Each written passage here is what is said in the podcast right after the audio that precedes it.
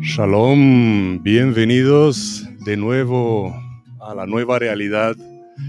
Eh, por fin podemos hacer las entrevistas cara a cara y aquí tenemos un invitado, no para experimentar con ellos, sino para aprovechar que podemos hacerlas cara a cara.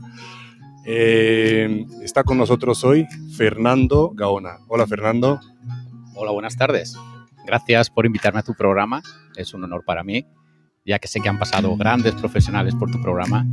Y bueno, deseando compartir mis experiencias con los compañeros y compañeras del sector que estén interesados en escucharlas.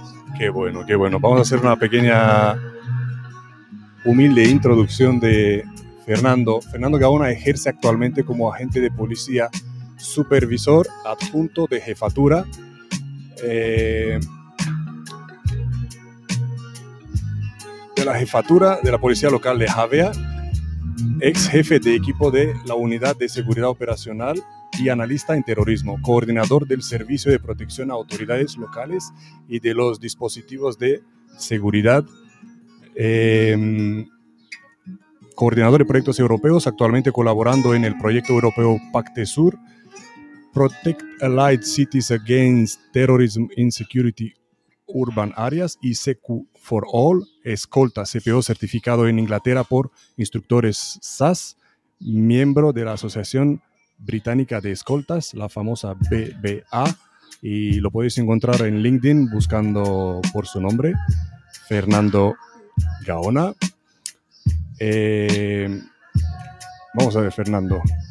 Vamos a empezar un poquito por el principio. ¿Cómo empezó todo? ¿Cómo entraste en este sector? Bueno, a ver, eh, ya hace muchos años. De hecho, eh, este sábado he cumplido 50 años, con lo cual ya, ya soy bastante mayor en este sector. Pero eh, yo pasé de la seguridad pública a la seguridad privada. comencé hace casi 25 años en la policía local.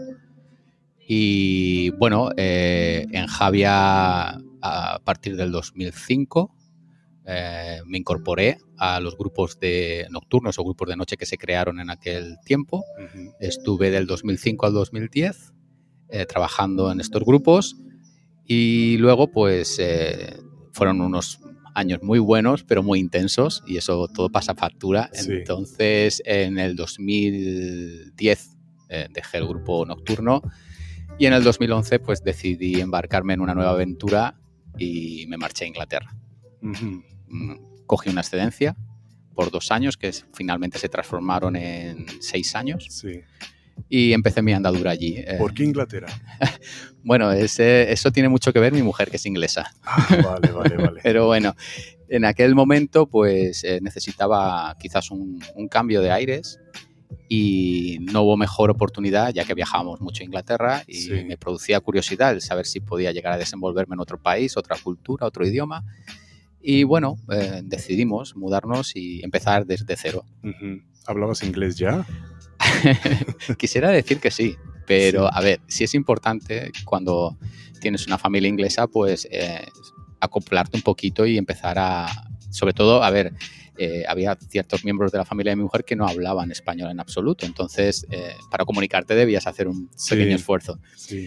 Yo, como soy muy inquieto, me, me, gustaba mucho investigar pues, todo el tema de, de, la lengua, una lengua nueva para aprender y, de la cultura de otro país. Entonces, sí que me metí un poquito, pues empecé a leer, empecé a tomar alguna clase, aparte de la formación muy básica, o por decir, básica por decir algo, porque es bastante pequeña que ya había tenido en, diferentes cursos en la policía al trabajar en zonas turísticas. Sí, sí, sí. Pero mi nivel era muy, muy, muy básico. Y hablando de la formación, ¿qué formación tienes?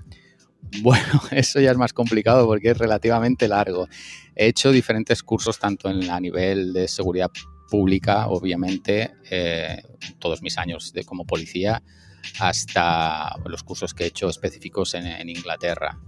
Eh, He hecho cursos de protección también de personalidades a nivel, a nivel eh, de policía, pero mm, cursos de todo tipo. Cualquiera que te puedas imaginar, creo que ha pasado por él. Sí, sí, y recientemente has estado dando un curso de estos. Sí, ahora me dedico también eh, un poquito al tema de buscar formación y, sobre todo a dar, eh, a, impartir o, coordinar cursos de, sobre todo enfocados al ámbito operacional o táctico de, la, de los agentes de policía que trabajan en la calle.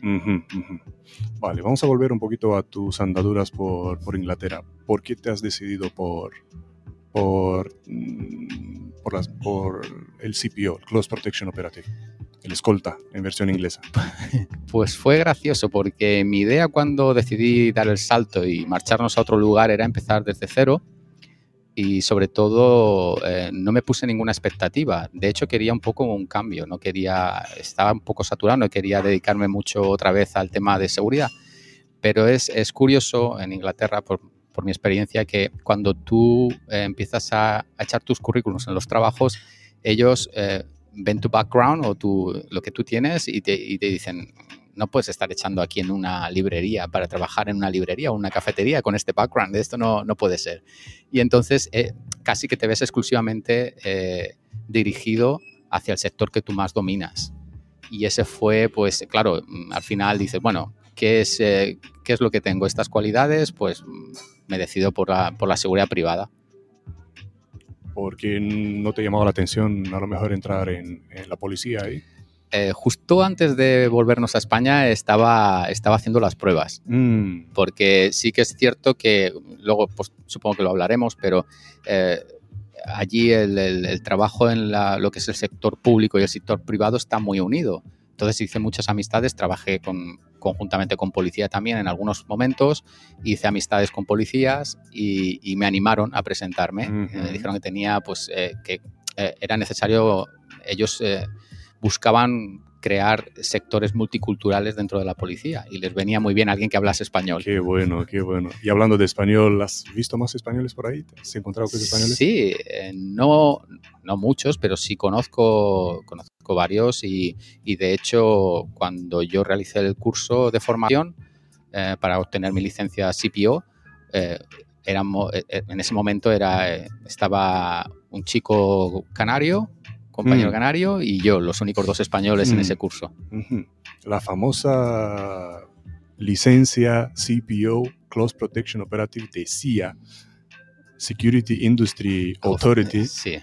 Eh, con la que todos mm, sueñan para salir a trabajar fuera. A ver, dime cómo es la realidad. Eh, ¿Es difícil conseguirlo? ¿Cómo es? A, ver, em,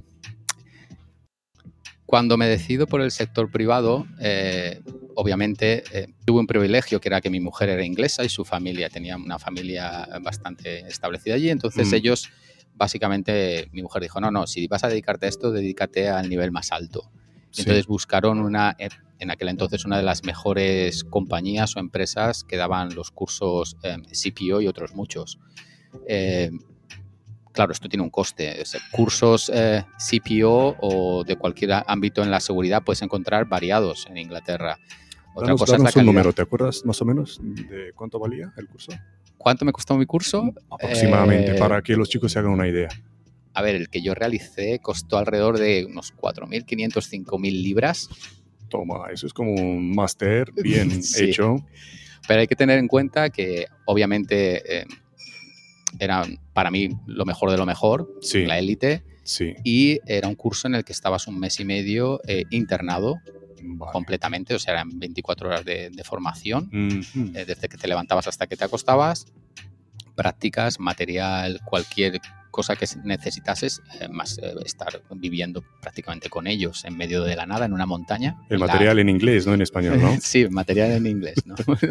es bastante diferente. También es cierto que al ser seguridad privada, pues eh, ellos se encargan, es, es un curso costoso, ah, cuesta bastante, pero... ellos se encargan de todo, de proveerte de todo lo que necesites para realizar un curso bastante, bastante exigente. Y cuando dices exigente, a todos los niveles. Eh, exigente a, vamos, el curso médico que iniciamos, eh, se inicia el curso de CPO con un curso médico mm. y ese curso médico dura una semana. Estamos hablando de desde que te levantas hasta que te vas a, dormir. Entonces es un curso bastante intenso, con prácticas reales, eh, teoría, todo esto eh, pues eh, te hace una titulación que va a la par que tu CPO, que es el First Person on a Scene, que es el. FPO, que es Sí. el médico. Más o menos la, la- la titulación equivaldría a un paramédico casi, Paramédico, vale, vale. Táctico, Sí, táctico, claro. porque es muy importante para tu Sí. labor con tu cliente el, el conocer cómo, Sí. eh, cómo Así que ha sido, ha sido difícil, ¿no? Sí, difícil porque eh, obviamente la barrera lingüística también influye Mm. mucho. eh, lo que sí que es verdad que bueno, pues los compañeros y los tutores que tienes eh, se esfuerzan en que comprendas todo, el- Sí. todo lo que te intentan hacer o te intentan transmitir. Pero claro, tu, tu nivel no es el nivel, claro, tú estás al mismo nivel que otra persona de habla inglesa que está haciendo el curso, pero encima tienes ese doble esfuerzo Vale. con el idioma. Ahora, eh, vamos a explicar aquí un poquito cómo está el tema. Eh, la licencia CIA de CPO es lo mismo que la licencia, que la TIP de escolta en España, pero el proceso es diferente eh, cuando hablamos de las academias que te lo imparten, porque si tú querías hacer el más barato, seguro que era, te salía Yo recuerdo en aquel entonces a lo mejor los más eh, económicos Sí. eh, y de dudosa reputación que se daban Sí. podrían ser de un fin de semana cerca de Londres a lo mejor y te podían costar 800, 900 Vale. euros el curso. Vale. Que no, es, que no es la licencia, es el curso. es el curso. Que luego la licencia te vas a examinar con la, Eh, con la autoridad, con la... Sí, policía. luego la, la- la licencia tuya tiene otro coste, que suelen ser como unos entre 200 y 300 Ujú. libras en aquel entonces. Como las tasas que hay que pagar Sí, aquí sí. cuando vas a sacar tu... tu Correcto, es básicamente esto. Vale. Y sacaste la licencia. Estabas orgulloso con tu tarjeta. Sí, también Cuéntame. eh, la, la- las, las, bueno, esa, ese, eh, el CPO budget, el- que tu licencia, Sí. el CPO allí es considerado como la licencia top. Tú con Sí. eso puedes optar a, a todo otro tipo de trabajos. Incluso cada, cada trabajo que tú realizas, depende si estás, por ejemplo, en la puerta de una discoteca, tiene un, una- un budget, un- una licencia diferente. Ujú.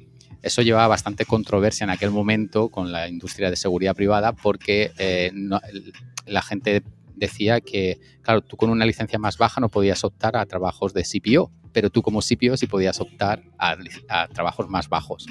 Y eso eh, sí que en aquel entonces tenía una controversia con la, con la industria de seguridad porque había cierto, quizás, aunque era el mismo sector, pero cierto intrusismo entre licencias. Ujú. Vale, pero tú te sentías preparado. ¿Tú, había, ¿Tú te habías preparado para, por ejemplo, hacer un control de acceso en una discoteca? Eh, no, no estaba pre- no, no era esa mi, mi preparación Sí. específica que me dieron en el curso. Sí, sí, sí. Vale. Ahora, tienes esa tarjeta, eh, tienes licencia para proteger. ¿Cómo fue tu primera misión? ¿Te acuerdas? Sí, bueno, antes de llegar a la misión empieza el peripleo de, de contratrabajo. Sí, sí. Porque eso es bastante costoso y Ya. si eres, vienes de fuera, aún quizás más. Wow. Eh, que te den la oportunidad es bastante, que confíen en ti es bastante, bastante costoso. Yo recuerdo enviar infinidad de, de CV, de currículums, de, de emails, de entrevistas por teléfono y durante bastante tiempo y no parecía que nunca iba a surgir la oportunidad hasta que alguien te la da. Y bueno, eh, te dan la oportunidad de eh, pasar ciertas entrevistas telefónicas y te dicen vamos a hacer una eh, cara a cara. Vale.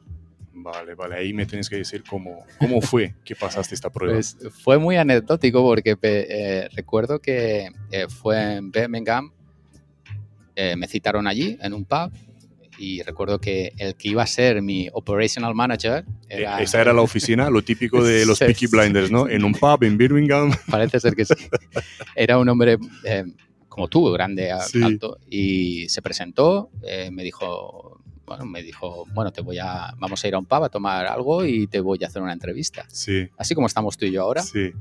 Y recuerdo entrar en el típico bar, eh, pub inglés, perdón, y pues lo típico, ¿no? Todo madera, tal, oscuro, me sienta.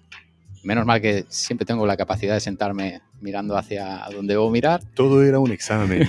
Todo era un Pienso que examen. sí, desde el, primer, Sí. desde el primer momento. Y recuerdo que empieza a mirar todo mi currículum, eh, me dice que es bastante bueno, es muy interesante, pero que obviamente él tiene que hacerme un pequeño chequeo, un pequeño test y, y- y ver eh, ciertas cosas y Mm. preguntarme ciertas cosas. Y en aquel momento pensé que, que era todo una broma, que me estaban grabando con una cámara oculta porque lo veía todo un poco surrealista, ¿no? El lugar y, Sí, además... y eh, la pinta de cerveza, ¿no? Sí, la, la, eh, y el proceso me, me pareció un poco a lo Jason Bourne. eh, Sí. Era, él se sentó y dijo, bueno, ahora quiero que me digas quién acaba de entrar por la puerta, el, No que, tiene, digas. el que tiene detrás, sí, eh, que lleva en la mano, eh, qué piensas tú de dónde viene la persona que se ha sentado en tal sitio, dónde están los accesos, eh, cosas así. Y claro, yo, por suerte para mí, eh, es una de mis, de mis cosas posiblemente adquiridas en mi carrera policial. Sí. Eh, siempre intento observarlo todo y claro, pues le fui describiendo y le pareció muy bien, quedó contento, me hizo una serie más de preguntas y simplemente me dio la mano y me dijo, el trabajo es tuyo. Seguro que los que Eh. nos están viendo se están preguntando, pero ¿para qué trabajo te estabas entrevistando? protección. Y yo eh, dije, no hay ningún papel que me diga nada, esto un apretón de manos, tengo el... co-". Eh, Salí de allí, recuerdo decirle a mi mujer, no sé si esto ha sido una cámara oculta o ha sido realidad. Me citaron para, para un día, me dijeron cómo tenía que ir vestido, porque es Mm. importante, depende del cliente, y, y así fue. Luego con el tiempo, eh, ¿has visto que esto es normal ahí, hacer la, la- la entrevista así, o fue lo tuyo un poco especial? Mm, eh, Yo creo que fue un poco, eh, la compañía que me entrevistó tenía un perfil bastante característico, que era, que era desde el dueño hasta todos los integrantes de esa compañía eran ex policías o ex militares, fuerzas especiales, cosas así. Y para ellos creo que era bastante importante encontrar un perfil eh, muy particular de, de la persona que iban a contratar. Porque luego sí que es verdad que en tu carrera ves, eh, eh, he trabajado de freelance, he trabajado eh, como asesor de seguridad para compañías grandes de Inglaterra Sí, y el, el proceso es mucho más normal, es la Claro. típica entrevista Claro. normal. claro. Pero en ese momento fue curioso. Te has metido en la boca del lobo, ¿no? y a ver, cuéntame ahora, ¿cómo fue tu primera misión? Bien, fue muy bien. De hecho, fue más sencillo de lo que yo todo me esperaba. Sí que recuerdo que, que cuando me dijeron dónde iba a ir, pues un día antes, un día antes que tenía yo libre, pues me acerqué a ver los alrededores, a conocer la zona, dónde iba a trabajar, eh, un poco también pues investigué un poco el perfil de los clientes y, y a partir de ahí pues eh, me presenté cuando tocó el día que me habían citado y comencé a trabajar con ellos muy bien. Una de las primeras, eh, teníamos varias, eh, te podían enviar a, varios, a, a varias eh, misiones, como dices Sí, tú, eh, con varios clientes diferentes si era necesario. Eh, uno de los primeros, recuerdo que fue la actriz de, de la una serie de televisión que también emite en España, que es eh, una mujer bastante anciana que es detective, que es Miss Marple. Eh, pues estuvimos varios, varios días con ella grabando y la experiencia fue muy buena. Ah, Cansada, pero muy buena. Mira, mira. Eh, ¿Tenían los clientes algo que ver con tu idioma en español? No, no, para nada, nunca. Vale, que no te facilitaban el trabajo, te metían No, con no, quien haga falta, ¿no? Era, No, no. Vamos a mandar al Fernando con este cliente porque habla español. Supongo que si hubiese, hubiese dado caso que hubiese habido algún cliente español, eh, sí que hubiesen recurrido pues, eh, un Ujú. poco pues, por el Si perfil. el cliente lo pide. Si el cliente lo pide, si no lo pide, obviamente eh, no. Pero sí que es cierto que allí eh, el trabajo de- del CPO es, eh, es sobre todo conocer a tu cliente y lo que hacen las empresas es que hacen un, un profile del cliente muy exhaustivo Mm. sobre todos los ámbitos eh, profesionales y personales y entonces eh, lo que hacen es eh, te proponen cuál es el mejor servicio que ellos te pueden ofrecer como seguridad, Ujú, ujú. pero siempre muy hecho a medida del cliente, Sí, sí, sí, sí. ¿Cómo debe ser, no? supongo. Eh, físicamente, ¿estás entrenando? Siempre he entrenado, uh, ya te digo, ahora he hecho 50, pues ya empieza a notarse un poquito que no, no tienes la recuperación de, de antes, pero eh, siempre he estado vinculado desde muy pequeñito, por ejemplo, al tema de las artes marciales y, y luego siempre he intentado mantenerme en forma por Sí. mi trabajo, tanto cuando he estado de policía como ahora o cuando he estado trabajando en la seguridad privada en Inglaterra. Hablando de arte- artes marciales, cuéntame qué, qué has hecho. ¿Qué no he hecho? Sí, he hecho casi de todo. Eh, siempre he sido muy inquieto, entonces empecé muy pequeñito y, y pasé por todo. He sido profesor también, dando clases y, he pasado desde artes marciales más tradicionales o estándar que conocemos a las más horas de última generación que siempre me ha gustado probar. Nunca me gusta... Eh, no me gusta quedarme con la sensación de que tú me, comentas cómo es algo, pero a lo mejor es una, una posición muy, muy o una percepción muy de lo que es, un, por ejemplo, un arte marcial. Entonces a mí siempre me ha gustado meterme a fondo, probar y entonces sacar mis conclusiones. Sí. Me he encontrado de todo, o sea, incluso yo que soy eh, profesor de, particularmente en karate, pues eh, eh, sabes, sabes qué es lo que te funciona para tu trabajo, lo que no te va y cómo aplicar ciertas cosas. Cuando comencé mi, mi trabajo en la Asociación Británica de Krav Maga, muchos años. Sí. Y funcionaba muy bien para mí. Y la verdad es que siempre he intentado, sí que es cierto que mucha gente siempre me ha preguntado, ¿qué es mejor esto? ¿Este estilo, este, este sistema de combate? este Pero realmente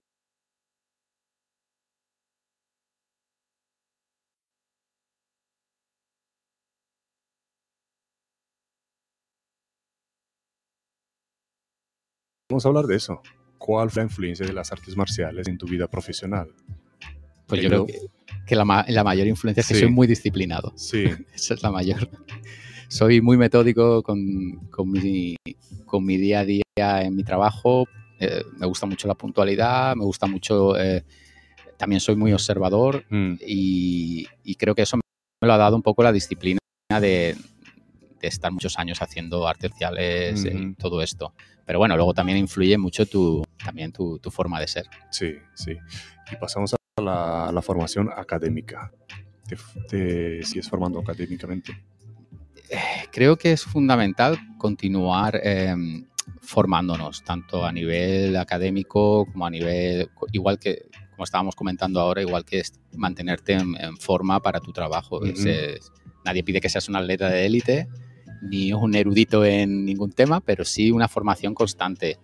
A nivel eh, para lo que es la función pública de los policías locales, pues creo que la gran mayoría continuamos formándonos una y otra vez en algunos nos especializamos en lo que más nos gusta, pero vamos, la formación es continua, siempre que tú quieras formarte, claro.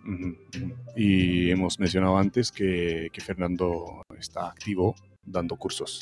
Sí, sí. Esta, la semana pasada está, Sí, esta semana pasada hemos realizado una formación a nivel eh, local nuestra, en nuestra plantilla. Mm. Estamos intentando, dado los últimos eh, acontecimientos que se están produciendo a nivel de, terrorismo en todos los sitios, pues creo que la preparación de, de los primeros agentes que llegan al lugar es fundamental.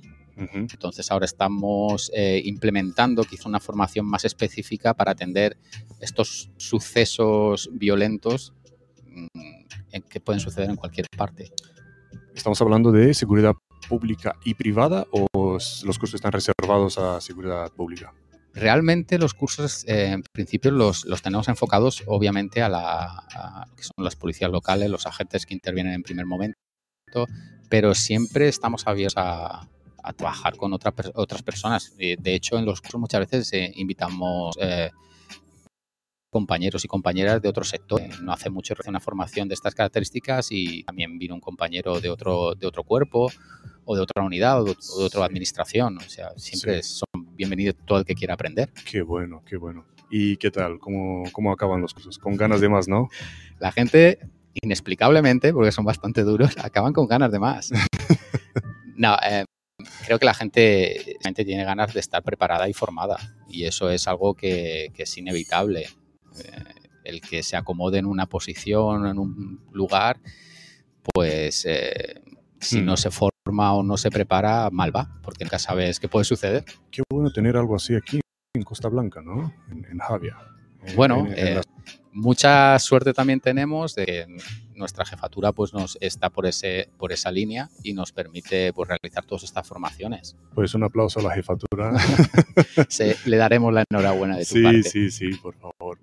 Eh, vamos a coger aquí unos saludos. Mira, por LinkedIn eh, nos está escribiendo David Tur, grande Fernando. Eh, Mariano nos escribe enhorabuena, compañero, grande, excelente profesional. Mariano José Armero. Grandes compañeros. Gracias, gracias. vamos a seguir con algunas preguntas más. Em,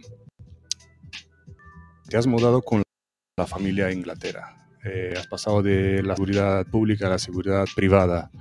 Imagino que para tu familia no ha sido fácil. Y para ti tampoco. ¿Cómo compaginabas? Eh, ¿Cómo te afectó en la vida privada? Eh, el trabajo en la seguridad, como tú bien sabes, es bastante exigente y demandante, quiero decir, y afecta a tu, a tu entorno, obviamente. Mm, en la pública, como te he comentado al principio, después de cinco años continuamente de noche, pues quieras o no, llega un momento que tú mismo sientes que debes pasar a otra función o, otro, o a otro, otro momento y tu entorno familiar también lo pide. Cuando pasas a la seguridad privada, en mi caso, pues también es más de lo mismo, depende obviamente de tu función, pero yo recuerdo comenzar en Inglaterra trabajando 14 días, 12 horas seguidas cada día y luego tenías 7 días libres pero eran 14 días intensos de 12 horas más los viajes. Sí. Entonces era, digamos, eh, por eso también mejoras mucho tu, inglés, porque son muchas horas hablando inglés y eso hace que, pues que vayas mucho más rápido. Em, psicológicamente hablando, ¿cómo ha sido el, paso de la pública a la privada y luego la privada a la pública otra vez. Eh, ¿Qué ha pasado ahí? ¿Has hecho como una, una, aventura en la privada y has vuelto con la vieja seguridad pública? Sí, puede parecer eso, pero no lo es. O sea, los motivos por los que regresamos a España eran puramente familiares. Eh, simplemente fue eso. Las puertas para volver a, mi, a la compañía donde estaba, por suerte, las tengo abiertas siempre. Con lo cual está muy bien, aunque ahora con el Brexit esté un poquito más complicado, pero siempre el tener una posibilidad de trabajar fuera es, una buena. Y, pienso que, si tu función y eh, te valoro como profesional y tu trabajo lo intentas hacer lo mejor posible, siempre vas a mantener una puerta abierta fuera, porque ellos eh, siempre valoran mucho a la gente que tienen, que trabaja y se implica. Mm, es diferente. Eh, supongo que igual que en España, o sea, creo que hay una gran diferencia entre la pública y la privada, la seguridad pública y la privada. En Inglaterra, pasar de la seguridad pública española a la seguridad privada inglesa, pues imagínate el salto fue increíble. Sí. Em, es, incluso la seguridad privada en, Inglaterra es bastante diferente a, a cómo entendemos la seguridad privada en España. Claro. Entonces, eh, sí que notas un gran cambio. Eh, a nivel, en mi caso, yo me quedé muy sorprendido, pues también, aparte por la por eh, los medios de los que disponíamos, por la, por la gestión de los recursos, la gestión de, los medios, de los operativos, cómo se organizaba todo, era muy diferente, incluso a la seguridad pública que yo había vivido. ¿Llevabas licencia de armas? No, no, no, no me hizo falta nunca. Aparte, eh, solo, la, solo llevas armas en Inglaterra si, si tu cliente eh, tiene un riesgo muy elevado o si haces em, em, sales fuera a otros países en los que pueda haber un riesgo y el cliente requiera que, su personal de seguridad vaya armado. Sí. Y no sales fuera, otra vez eh, vamos armados, hoy vamos armados. Mm, sigo insistiendo en, conocer tu opinión porque hay que, hay que valorar, eh, hay que ver el esfuerzo que le has puesto en ello, en, en, la adaptación, porque como tú lo has dicho, saltar de la seguridad pública en España a la seguridad privada en Inglaterra supone, sino un doble esfuerzo o más.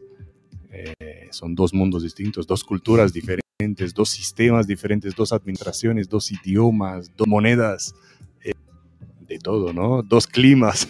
Sí, sí, es, es, todo diferente. Pero bueno, ahí entra mucho la capacidad de adaptación que tengas. Eh, yo creo que una de las principales eh, skills o que tenemos que tener en la seguridad privada, mucho más que quizás en la pública, quizás te acomodas más, pero en la privada que, tu responsabilidad es que tu cliente esté 24 horas protegido, pues eh, tu capacidad de adaptabilidad tiene que ser máxima en el momento en que cambia, cambia tu situación o cambia cualquier cosa, tú debes adaptarte, no puedes quedarte eh, congelado. Pues algunos se quedan congelados. bueno.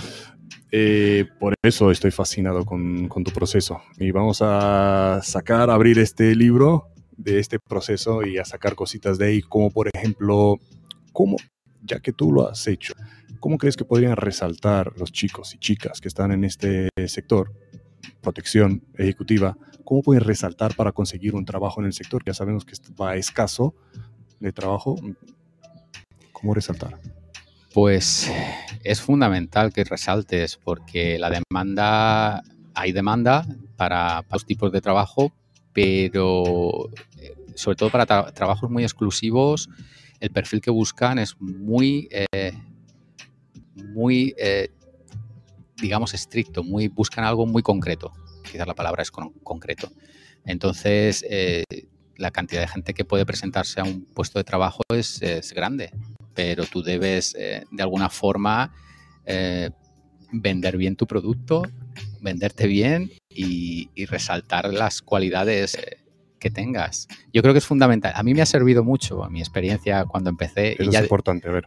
Ya digo que no fue fácil porque fueron muchos, muchos meses de, incluso creo que prácticamente un año, de intentar empezar a trabajar.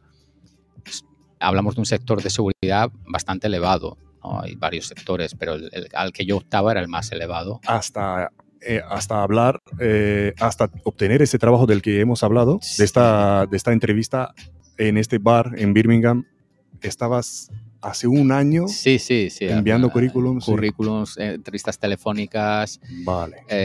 bueno, intentas todo. Sí que es, sí que es cierto que, bueno, pues a mí, en mi experiencia, tienes que intentar una de las cosas que yo solía hacer mucho era investigar mucho sobre la compañía o el cliente para el que iba a trabajar. Para mí era fundamental hacer eh, una búsqueda de información, prepararme bien eh, para la entrevista.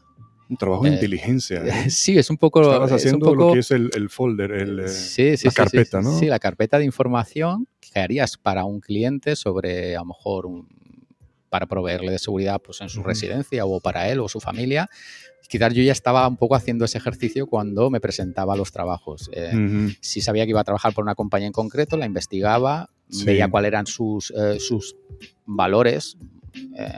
Eh, los nombres de los directivos. De, todo, sí, sí, sí. Intentaba, intentaba acoplarme mucho para cuando tuvies, me diesen esa pequeñita oportunidad de, expresarme o de, o de, o de optar a esa, a esa entrevista definitiva pues poder hablar y poder eh, mostrar que, realmente tenía interés por trabajar con ellos. Vale, vale. Entonces, un, como respuesta a la pregunta, ¿cómo resaltar para conseguir un trabajo? Uno sería hacer la due diligence, que la llaman, ¿no? El trabajo debido, de, diligencia debida antes, a priori, de, la entrevista o del intento de tirar el currículum ahí. Sí, y también es importante que tú seas también eh, eh, quizás al principio suena un poco, porque cuando intentas trabajar, pues tu primer trabajo sobre todo creo que, abres mucho tu abanico de posibilidades. Mm. Pero sí es importante también eh, ser realista contigo mismo y saber a qué, eh, si, el trabajo al que vas a optar estás cualificado y preparado para él. Porque si no, se estás perdiendo tu tiempo y muchas veces la empresa también piensa, me estás haciendo perder mi tiempo porque no, estás, no es lo que buscamos. Entonces tienes que ajustarte mucho al perfil que ellos quieren. Sí, sí, sí y hay muchos que tiran el currículum eh, masivamente. Masivamente, da igual si es el puesto para él o no es para él, es tirarlo y esperar a la suerte, ¿no? A veces es una ventaja porque te puede dar eh, pues más oportunidades, pero también a veces eh, puede ir en tu contra, sobre todo en otros países, porque ellos también valoran que tú seas realista con tus posibilidades y con el puesto de trabajo que ellos te ofrecen. Por ejemplo, habían puestos de trabajo que ofrecían eh, pues dominar dos o tres idiomas perfectamente, muchos de ellos era pues árabe o, chino. Y claro, si tú optas a esa entrevista y llega, te hacen la entrevista y no, no tienes ese idioma, eh, te estás echando un poco tierra encima de ti porque si, si posteriormente tienen otro, otra posición para ti, no te van a llamar, porque dicen, esta persona no es realista con lo que... Sí, eh, claro, y me suena. Eh, yo hablo ruso y en la entrevista, bueno, Gavarish Paruski, ah, no es que estuve por Moscú mientras estaba en el avión de paso para China. Ah, vale, entonces no hablas ruso. Has visto el aeropuerto de Moscú no significa que hablas ruso. Y es muy importante el tema de los idiomas Fernando, el inglés. Es, mm, vamos a ver, para ciertos sectores eh, las compañías buscan gente con mínimo dos idiomas. En mi caso era obviamente el español y el inglés, pero habían, eh, habían como te he dicho antes, eh, situaciones en las que buscaban tres, cuatro idiomas, cinco idiomas fácilmente. O sea, sobre todo si vas a trabajar internacionalmente y moverte mucho, es importante. El inglés es, es, es principal. ¿cómo recomiendas tú una manera fácil y rápida para aprender inglés? Te diría, pues eh, que den cursos con mi mujer, no se dedica a eso, no. No, yo creo que... Bueno, tú lo aprendiste ahí en tu propia defensa. sí, yo tuve, tuve que ser, además muy rápido, muy rápido porque no, tenía, no tenía otra cosa, o sea, no tenía tiempo para dedicarme a decir, voy a aprender primero inglés y luego voy a optar a los trabajos. No, tenía que ser sobre la marcha. Con lo cual eso te hace también eh, estar mucho más, eh, absorber mucho más rápido todo, porque tu trabajo y tu, tu dinero te lo... Claro. Eh, ¿Cuánto tiempo llevabas tú con tu esposa al llegar a, a, Inglaterra? Para hacer una idea de tu inglés, ¿era bastante avanzado o...? Era bastante básico. Básico. Porque pese a allá llevar unos años juntos y claro, pues quieras o no, tú piensas que tu nivel de inglés es bueno, porque aquí parece que lo sea. Pero llegas ahí, pero llegas allí y dices, un acento eh, irlandés. Eh, Dios, mío, eh, no entiendo nada, ¿qué me están hablando? O, o no sabes, sí, sí puedes defenderte a nivel de turísticamente, si te vas a visitar cualquier, cualquier sitio, pues a lo mejor sí te defiendes. pero luego a nivel profesional necesitas mucho más nivel. Sí. Y sobre todo en estos trabajos en los que debes estar muy atento y entender muy bien lo que recibes de órdenes o las órdenes que tú tienes que darle a tu cliente o a tus clientes. Entonces, tienes que ser muy rápido. Para mí eh, es muy diferente. Es como supongo que cuando un español eh, intenta aprender español en un colegio. O sea, una cosa es eh, la gramática y la, formalidad de la lengua y otra cosa es muy diferente el inglés coloquial que puedes aprender en la calle o en tu trabajo. Y luego el inglés profesional de palabras mucho más técnicas relacionadas con tu trabajo para mí una forma de avanzar muy, muy rápida es conversar. Conversar. Mm, aquí tenemos la suerte en estas zonas que hay muchos residentes ingleses que les gusta aprender español a cambio de enseñarte inglés simplemente tomando un café. Entonces, eh, una buena forma de aprender es leer mucho en inglés, ver mucha televisión o películas en versión original en inglés. En versión original, señor. Y reunir por favor. Sí, sí. con subtítulos en español. sin subtítulos. Pero. es difícil, ¿eh? Sí. Sin subtítulos. O simplemente reunirte con gente que hable inglés y tenga ganas de compartir. Yo hoy en día lo digo muchas veces. O sea, para mí es mucho más fácil ver una película en original o leer un libro en inglés casi que en español ahora mismo. De hecho, casi todos mis libros están Qué en bueno. Y fíjate que no es es importante para encontrar trabajo fuera, pero de saber inglés ayuda muchísimo para trabajar aquí también, dentro del país. No os imagináis las solicitudes que me llegan de, eh, Todd, ¿conoces a algún escolta eh, que hable inglés? Digo, espérate que voy a buscar porque son escasos, son muy escasos. para clientes que aterrizan a España y quieren para su familia o para, para, para ellos mismos, pues un, escolta que, que hable inglés. Y la mayoría dicen que sí, que no, tengo un inglés básico, pero es que es pésimo. Hay que, un inglés básico de verdad eh, implica saber un poco de inglés y pronunciarlo a lo, a lo inglés, no, no leerlo como se escribe, porque eso es otra cosa. Eh, yes no se puede decir yes. El yes es yes, no, no es yes. Hay un montón de cositas. Eh, de hecho, si estáis viendo esto, sois escoltas, habláis español, eh, habláis inglés, entrar en el samuraimoderno.com barra lista y apuntaros en lista ahí. Se necesitan escoltas que hablen inglés.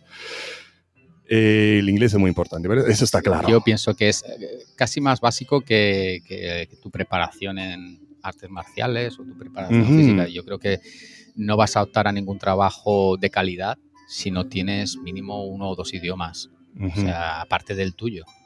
Eso es fundamental sí, sí, sí. Mm, has viajado muchísimo, ¿no? Eh, esta actitud tuya de, estar inquieto, te veo muy inquieto, ¿eh? Porque vuelvo, vuelvo a este salto. España, Inglaterra, Inglaterra, España. Eh, Te veo muy inquieto, ¿no? Esto. Soy una persona ayuda. bastante calmada, pero inquieto en, en cuanto. Lo que pasa es que eh, me gustan mucho lo- los challenge, me gusta mucho retarme a mí mismo. Entonces, siempre estoy buscando un nuevo reto. Eh, en esta No tirar la ocasión. toalla. No, nunca, nunca. O sea, además, me gusta mucho desafiarme a mí mismo. Eh, por eso siempre digo a todo que sí, incluido cuando me propusiste la entrevista, Sí. dije sí, ¿por Sí, qué no? Sí, Pero- qué bueno. pero creo que es muy importante. Em, eh, luego, pues eh, depende también la actitud de cada persona.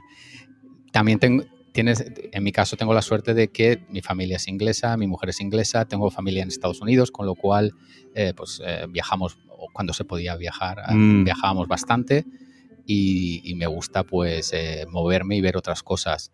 A nivel, desde que regresamos también o regresa- eh, regresamos desde Inglaterra, pues eh, mi, mi- la jefatura de la policía local Sí. de Javia, mi jefe me asignó otra serie de tareas que también me permitían viajar mucho por Europa, lo cual me ha hecho mucho más viajero y conocer muchas más situaciones, muchas más eh, experiencias, que creo que es Sí. fundamental también. Qué bueno, qué bueno, claro, claro. Eh, estar dispuesto a coger eh, cualquier oportunidad que se te presenta. Es como una misión, ¿no? Sigo dispuesto siempre. Hay que llevarlo a cabo. Yo nunca sé lo que va a ocurrir mañana. Sigo, des- sigo dispuesto a cualquier reto. Esa es la actitud, esa es la actitud. Eh,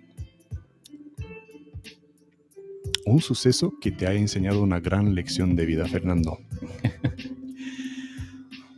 A nivel eh, de mi experiencia en Inglaterra, Un suceso que te haya enseñado una lección de vida como si fuera de cuando eras niño y te llevaste una buena palmada. Bueno, a nivel, a nivel laboral, eh, recuerdo la primera vez que tuvimos un pequeño per- percance en, en- en, eh, cuando trabajaba para cierta prestigiosa marca de relojes. Eh, Cuando trabajabas en Inglaterra. sí. Vale. mis clientes, pues lo que ocurre muchas veces, nu- nunca puedes bajar la guardia. De Mm. hecho, de hecho el- el- el- siempre lo digo, el mantra de, de- de nuestra compañía era expect the unexpected, espera lo inesperado. Sí, porque, señor. porque siempre va a suceder cuando, cuando, cuando más relajado estés. Y recuerdo pues eh, irme a mi, a, mi, a, a mi almuerzo, a mi comida y, y suceder. O sea, estar varios años que nunca pasaba nada y ese pequeño momento en el que me fui a, que tenía mi horario des- designado para, para comer, Claro. sucedió. Y es como que dices, ¿por qué? ¿Por qué me pasa esto? Eh, no, pero claro, hay que tener en cuenta que, que la parte contraria, ah, porque esto es como jugar un partido, la parte contraria Sí. siempre intenta buscar el hueco, siempre intenta ver eh, cuándo más débil es eh, mm, el adversario. Y en este caso, pues la, la debilidad fue esa, fue pues eh, buscaron el, el momento más oportuno Mm, y, y bueno, hubo pues eso. ¿Fue una brecha grave de seguridad? No, o- no fue muy grave, pero sí tienes ese mal sabor de boca de decir, porque hasta el momento nunca, nunca, nunca Porque estabas ahí. Claro. Exacto. No es que si hubiera estado. y Pero los- cuando sucede es ese mal sabor de boca y, y hasta los clientes me decían, Fernando, no es tu culpa, tú tienes que comer y era tu momento Sí. y estaba todo controlado. Sí. Pero, claro, cuando sucede te, te sientes mal porque parece que, que fallas. Y claro, eso es para ti te supone como una pequeñita mancha de- en tu expediente. Sí. Y, y bueno, también eh, ¿Y qué has dicho a partir de ahí? ¿Cuál fue la lección?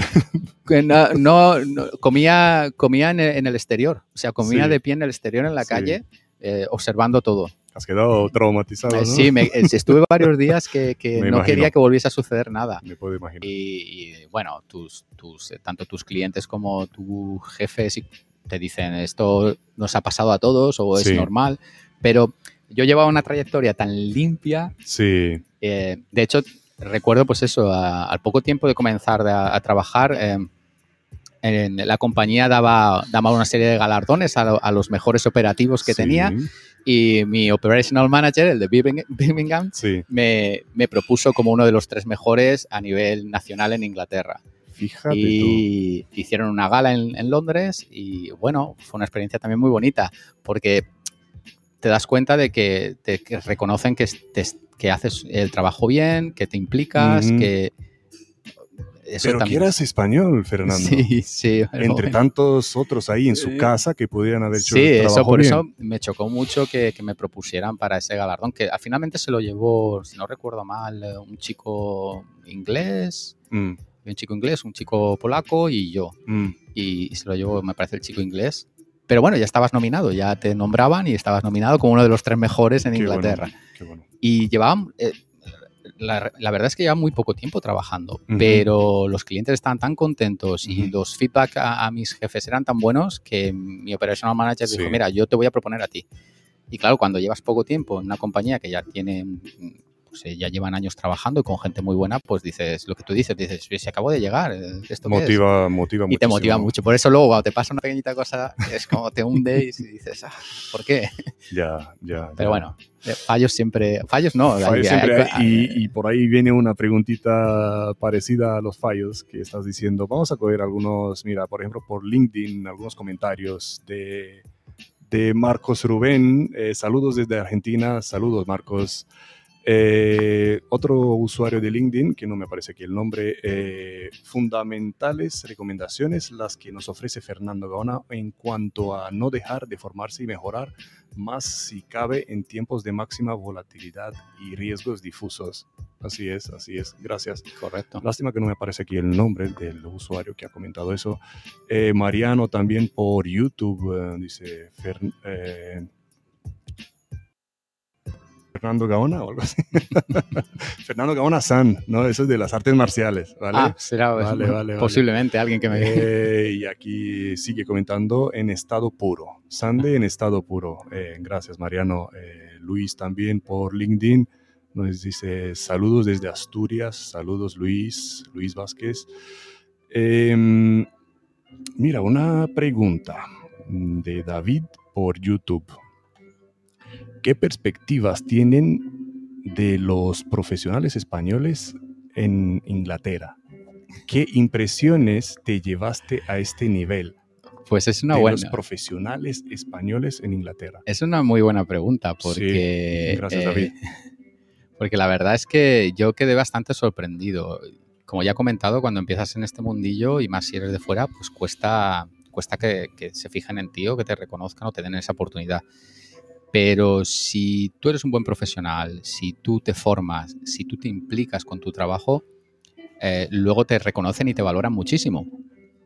Y yo recuerdo que hasta mis clientes muchas veces me preguntaban, ¿no conoces, es- no para trabajar en seguridad, sino para trabajar en el sector en en a los- de los clientes a los que protegíamos?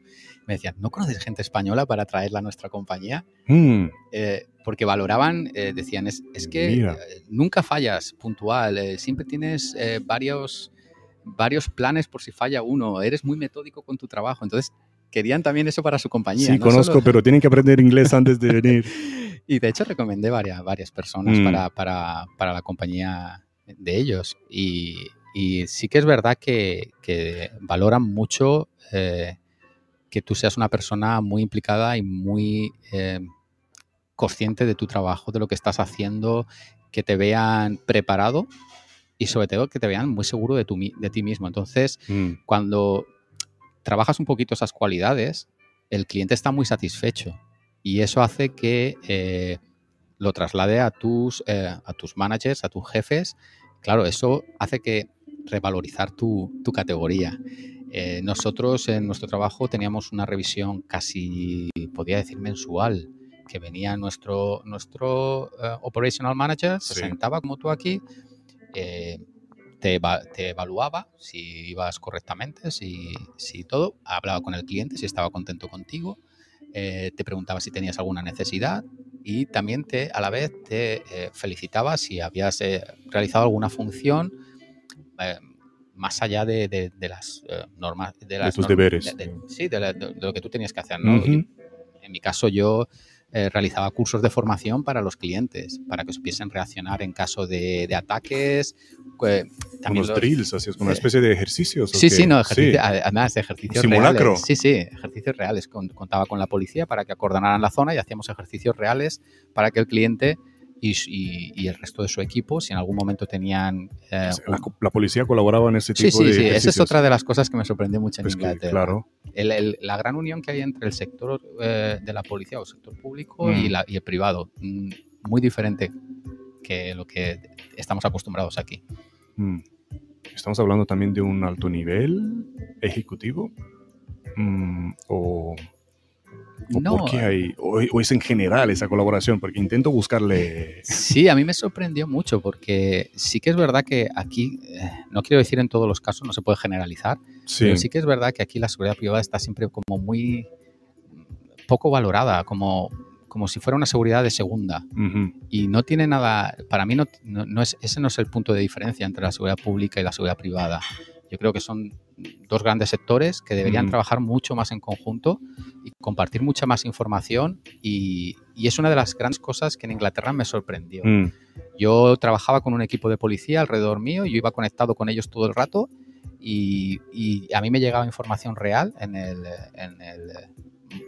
dispositivo que tenía constantemente, pero tanto de mi compañía, del centro de inteligencia que teníamos como de la policía. O sea, yo tenía los profiles. Compartían la misma. Sí, sí, yo, tenía, yo tenía una clave y un acceso para entrar en, los ficheros de, la policía del sector donde yo estaba y tenía acceso a, los profiles a criminales de algunos de. Te daba como un nivel de un clearance, ¿no? Como lo llaman en inglés, un eh, nivel de, acceso. Pero es sorprendente que eso que te lo permitan. Yo sé que habrán quizás eh, algunos ciertos sectores que sí que, mm. sí que, sí que existirá esta, esta, este trabajo conjunto. Pero en líneas generales en España es como que el seguridad es algo que está ahí, pero que no es, no, no se percibe eh, esa, digamos, esa categoría que a lo mejor eh, mm. a, la, seguridad pública se le da. Por lo menos yo lo veo así. Sí, y aquí David eh, comenta por YouTube. Actualmente hay mucha diferencia formativa entre la seguridad pública y la seguridad privada con respecto, no es una, no, es, un, es una pregunta. Actualmente hay mucha diferencia formativa entre la seguridad pública y seguridad privada con respecto a las amenazas comunes. Bueno, em, yo pienso que yo pienso que sí. O sea, eh, sí que hay diferencia. Hay diferencia formativa. sí, hay diferencia de formación en el sentido de de que obviamente nosotros en la función pública pues eh, podemos optar a muchos más recursos, eh, como, es en el caso de que estamos comentando, el curso que hemos dado recientemente es gratuito, es voluntario, tú lo mm. puedes hacer, eh, no te cuesta nada más que tu esfuerzo y tu tiempo. Mm. quizás en la privada, si deseas hacer algo mucho más específico, te lo tengas que costear, tú y buscar un curso adecuado. Mm, pienso que sí que hay diferencia hay diferencia y, no debería haberla tanto, más que nada por lo que he comentado. O sea, no, actualmente pues, nos enfrentamos a muchos nuevos retos a nivel de, mm, riesgos o de, mm. sucesos violentos que puedan aparecer y, creo que la clave está en trabajar conjuntamente, tanto la seguridad pública como la privada. Vale, quiero, quiero buscarle un poco por dónde iba esta pregunta y vamos a entrar un poquito más adentro. Eh, vamos a comparar la formación del, del, escolta que viene de, que está activo en el cuerpo de policía, escolta, que trabaja de escolta, pero es, eh, claro, policía nacional, por ejemplo, y el escolta que va trabajando en una empresa privada diferencias de formación, amenazas casi iguales. Pues me, gustaría, no, conozco completamente todo el sector eh, a nivel de, obviamente, policial. Supongo que eh, los cuerpos mucho más especializados de los compañeros del CNP o de Guardia Civil, pues eh, tendrán una formación mucho más exhaustiva y, depende también a quién vayas a proteger, pues su formación será de un nivel mucho más alto. Pero no quiero que se malinterprete, también veo mucha formación, carencia de formación. O sea, el ser escolta no es, bueno, ponte tú y que no le pase nada a esta persona, o ponte tú aquí delante y, ya está, y mantente ahí hasta que... Esa no es la, formación real. El profesional de la seguridad o de la protección tiene que, tiene que estar muy preparado, tiene que estar muy formado, con una formación muy específica para el trabajo que va a realizar. y, y no es simplemente un trabajo de estar de pie muchas horas. Eso lo lleva, obviamente, pero tienes que tener eh, una serie de cualidades. yo, mm, por mi experiencia en la función pública, eh, la formación a nivel de protección de, de cargos públicos o de personalidades, Mm, pues yo pienso que habrá muy buena en algunos, eh, para algunos niveles, pero en general podría estar mucho mejor. O sea, en Sí. Inglaterra nos, no- la formación que, se, que, que tenían, incluso los compañeros de, de unidades especiales de la policía, es mucho más extensa y mucho más, eh, digamos, exigente. sí, Esa es mi percepción, que aquí. obviamente. Que aquí sí. No, no, no, sí, eso es lo que quiero, tu percepción. Y pura y dura, es lo que hay. Lo has vivido, así que adelante, suéltalo. Y otro, otro, otra pregunta más profunda. Fernando, uno de tus mayores errores del que hayas aprendido. Por lo menos uno, ¿vale? Sé que en este trabajo tra- Cometo hacemos error- tantos que- hacemos tantos errores. Cometo tanto que es difícil solo decir uno. Alguno que te dejó un, te ha marcado. No sé decirte así uno que me haya marcado muchísimo. Yo creo que em, a nivel a nivel privado, a nivel em, ¿Errores? preguntas No, no, no en privado. nivel- esta, esta vez vamos a lo profesional. Vale, ya sabemos que has ido a comer, vale. Esto ha sido involuntario. no, Eh, la historia para los que llegáis tarde, pues ir atrás para escuchar la historia de cuando se ha ido a comer y ahí fue Sí, cuando no- pasó no. el incidente. no, no se puede comer. no, se. La lección que se llevó, no como más, No como de pie. comer de pie. Eh, un error, un error del que hayas Mm. aprendido. Errores, pues yo pienso que el principal quizás es, eh, obviamente cuando ya tienes unos años, como es en mi caso, Mm, eh, quizás hubiese sido mucho más selectivo a la hora de elegir ciertas formaciones, mm, hubiese sido más selectivo a la hora de, eh, de pulir ciertas, eh, ciertos, eh, habilidades, o, sí, ciertos skills o, o buscar una formación. formación hay, tú lo sabes, hay muchísima formación. Formación de calidad quizás ya no tanta. Vale, te refieres a que a lo mejor perdiste dinero y tiempo, tiempo. en Sí, sí, cosas ambas que no te han cosas. servido. Dinero y tiempo en cursos. ¿Porque o eran malas o porque no te sirvieron? Pues un poco de todo. También a veces eh, eh, es lo que hablamos, sobre todo cuando eres joven, que eres muy mm, echado para adelante y muy, y muy inquieto.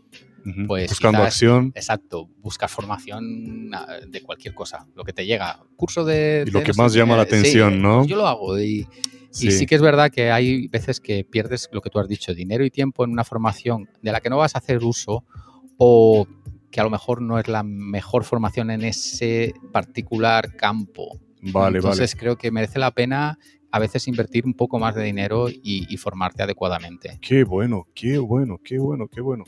Fijaros, eh, uno de tus mayores errores del que hayas aprendido. Era la pregunta. Eh, el error fue perder el tiempo con, con cursos, con formaciones que no, no, no llevaron a no alcanzaron su, su propósito. Qué bueno. Bueno, ahora, vamos allá. ¿Cómo busco yo? ¿Cómo busca la gente? ¿Cómo encuentra? ¿Cómo filtra estas malas formaciones para no perder el tiempo y el dinero como lo has Eso hecho ya tú? es mucho más complicado. Vamos Ojalá tuviese yo la, la- la- la clave. para ¿Cómo lo harías tú ahora?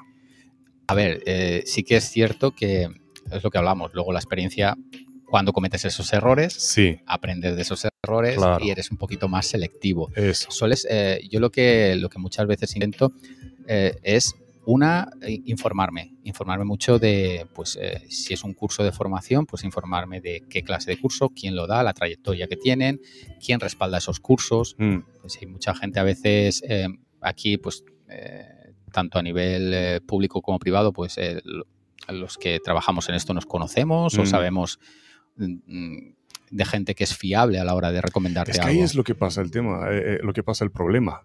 El problema es que esto va de boca en boca. Voy ahí porque va el amigo y porque somos tres nos hacen un des- descuento. Lo mejor es siempre encontrar a alguien que haya hecho el curso. Eso es lo mejor, porque esa es el que te va a dar el punto de... Pero también depende de la persona, porque a lo mejor para ti puede ser un curso excelente y a lo mejor a mí mm, alguna cosa no me puede gustar o no puede ser lo que yo me esperaba. Pero Eh, 20, hay un 30% de descuento. Bueno, ahí ya los descuentos a veces se pagan. Ahí, ah, toma, lo barato te sale caro, ¿no? Sí, siempre. Y en esta profesión quizá muy caro. Wow, wow. Hay que tener mucho cuidado a la hora de elegir un buen curso. Hacerle la carpeta, como tú has hecho. Sí, ¿no? sí, yo creo La que- diligencia sí. debida antes de cualquier... Es una misión, la misión de formarte. Hazle la carpeta a, a los cursos que quieras tomar, a los instructores, a las escuelas. Sí, y además ahora con, con- como tenemos ahora todo ese todo el tema de internet, de redes sociales, es, es fácil encontrar gente fiable que te pueda te pueda decir si un curso merece la pena o no. Mm. Y las reseñas, que son tan importantes. Las reseñas. Sí, donde- sí, claro, eh, es importante eh, que alguien que ya haya realizado el curso, varias personas, Sí. te comenten eh, su experiencia general. Mm, mm, mm.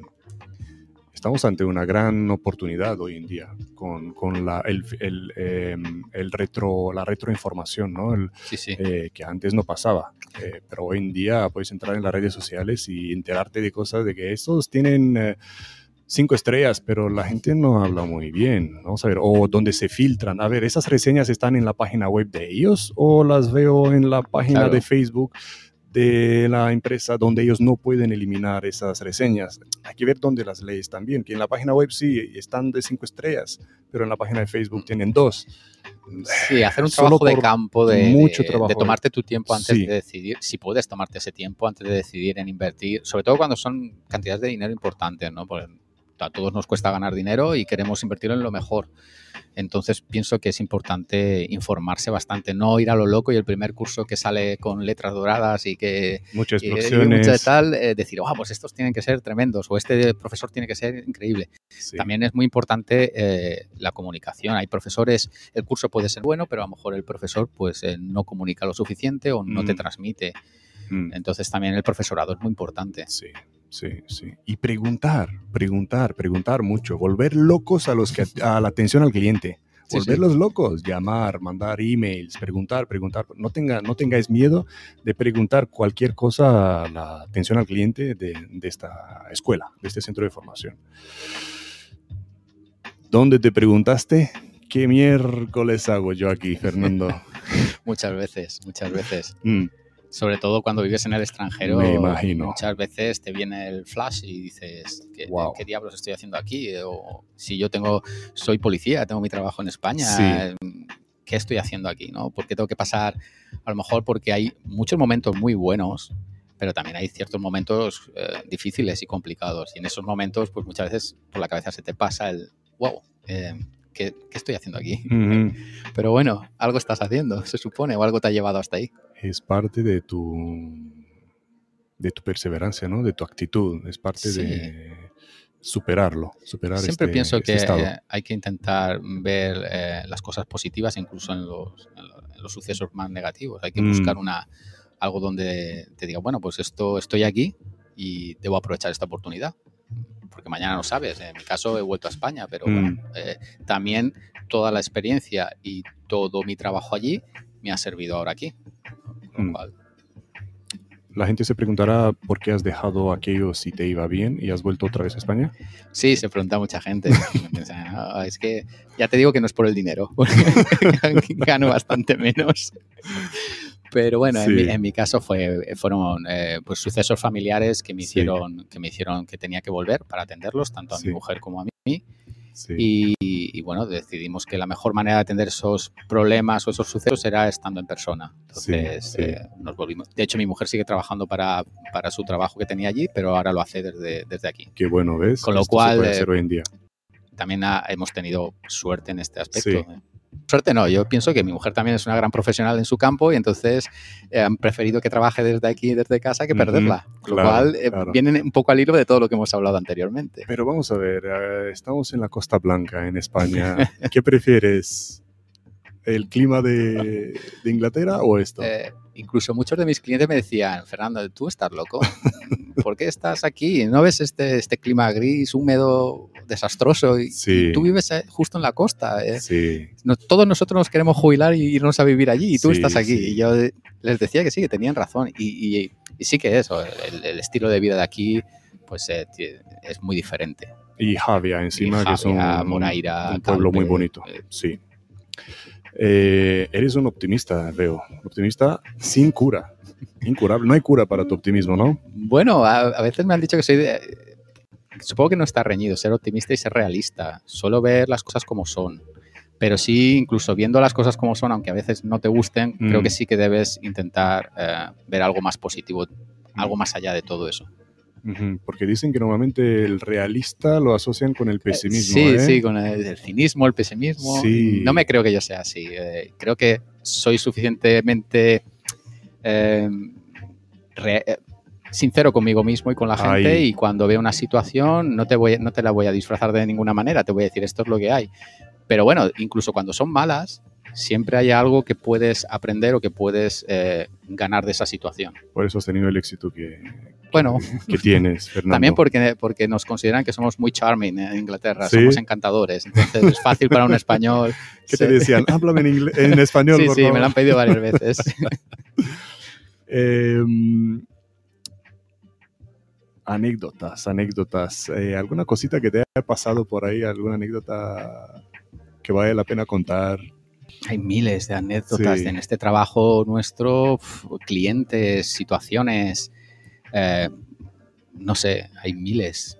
Eh, desde mucho ver como tú y yo, pues a muchos actores de películas que has visto Mm, y decir, wow, este es el que ha hecho esta película y viene aquí y tal. sí. y, y verlo eh, hasta anécdotas de, pues, no sé, miles, porque yo recuerdo una de las que más me gustan es eh, nosotros, por ejemplo, teníamos un contrato con los clientes en, eh, que no puedes alternar con ellos, ni, ni comer ni siquiera con ellos, Sí. ni salir fuera de tu trabajo con ellos.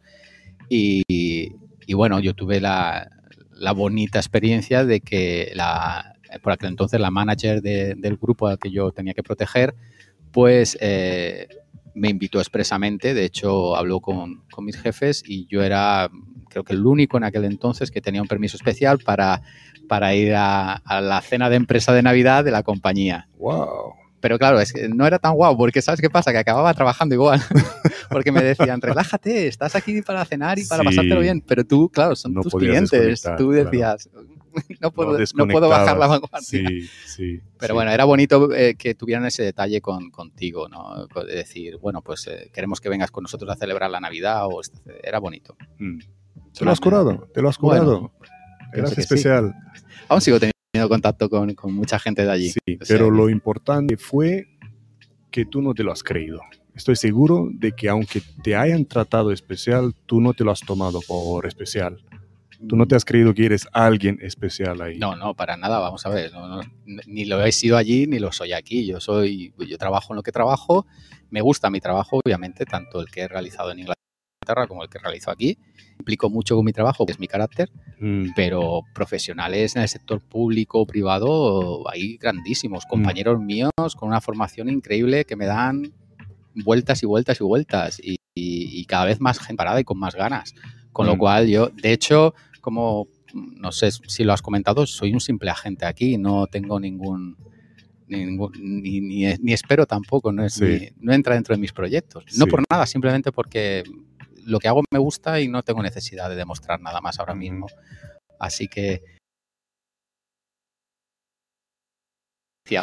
Para nada. Eso es muy importante. Estaba mencionando en una entrevista anterior que el- uno de los mayores errores que puede cometer un profesional en ese sector es creerse especial.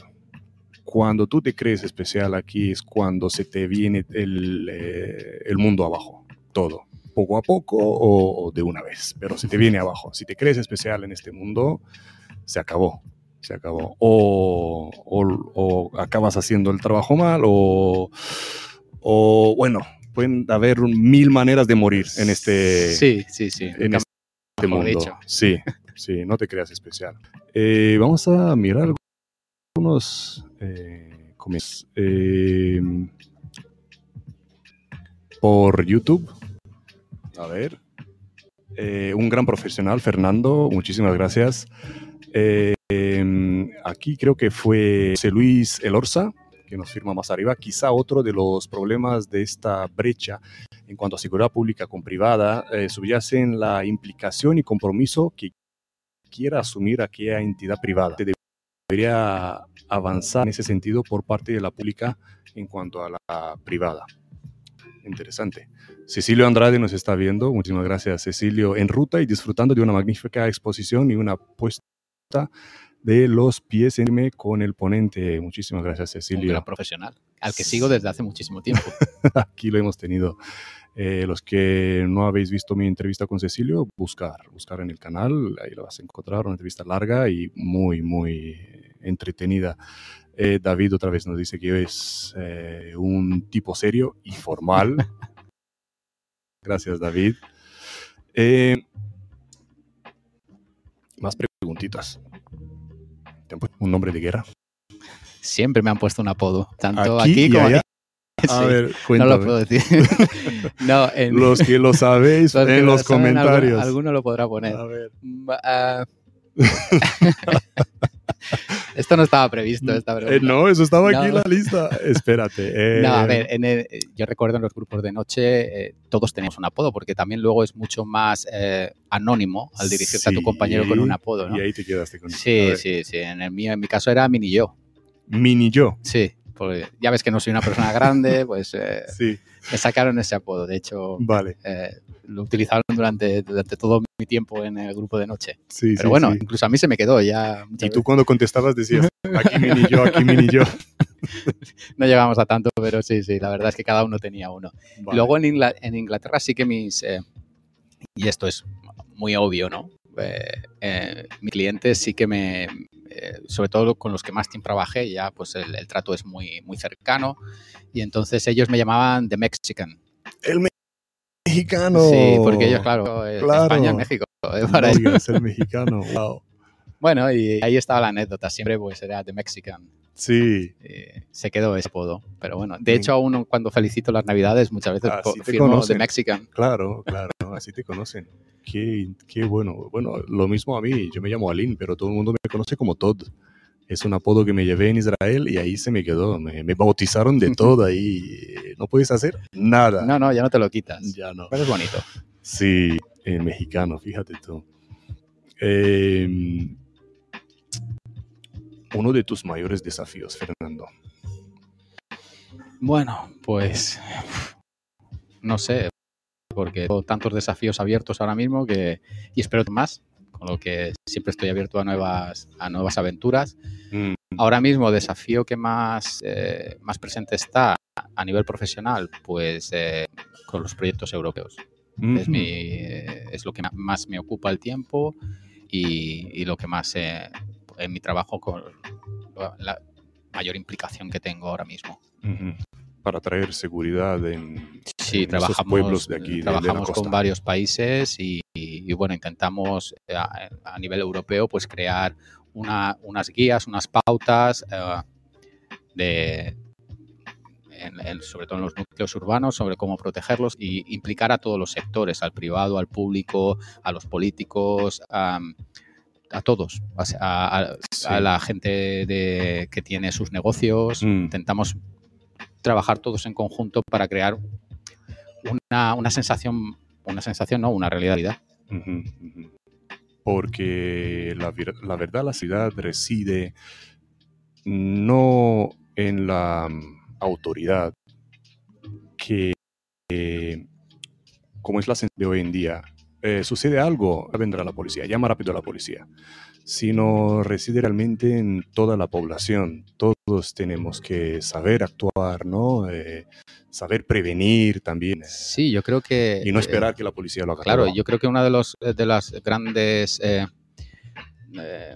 digamos, de lecciones que podemos aprender, sobre todo desde, desde que ha empezado todo, todo este tema de, pues, eh, desgraciadamente, del extremismo, Mm, eh, los eh, todo lo que está sucediendo actualmente en todas partes del mundo, Mm. una de las grandes lecciones es que esto no es una cuestión solo policial o militar, o es una cuestión general. O sea, todo el mundo debe contribuir pa- para llegar a, a- a formar esa, esa, lo que hablamos, esa realidad de seguridad. No es algo exclusivo. Sí. Todos tenemos una parte No de un- responsabilidad. Todos tenemos deberes, no es un deber exclusivo de la seguridad pública, efectivamente. Qué bueno. Eh, me Eh, Cecilio, eh, no podemos trabajar juntos. Dice mini yo uno y mini yo dos. Siempre puede, siempre puede haber uno y dos. Pregunta Cecilio, ¿proyecto seguridad, proyecto ciudad segura? ¿Cómo se llaman el- los proyectos? Los, que, los que estamos ahora trabajando Sí, actualmente. Security for All, ¿no? Sí, ah, vamos a ver, el primero que participamos en, e- en este primer proyecto que obvia- se ha, se ha prolongado por un año más debido a la pandemia es Pacte Sur, que es un proyecto totalmente dedicado a, a- crear esa, esa seguridad o esas líneas generales de seguridad en los núcleos urbanos, especialmente contra ataques terroristas, pero bueno, implica también cualquier otra situación de emergencia, pero fundamentalmente está enfocado pues, al tema terrorismo. Mm, y, y lo que intentamos es, hay unas ciudades que son las ciudades formadoras, que, eh, que son Niza y Torino, mm, y luego hay, eh, somos 11 ciudades asociadas europeas que trabajamos conjuntamente todos. Allí te puedes eh, juntar o puedes trabajar conjuntamente con la Metropolitana de Londres, Ah, eh, con Múnich, con Lisboa, sí, Grecia. Atenas, Atenas está representada, representada por Atenas y todos trabajamos conjuntamente.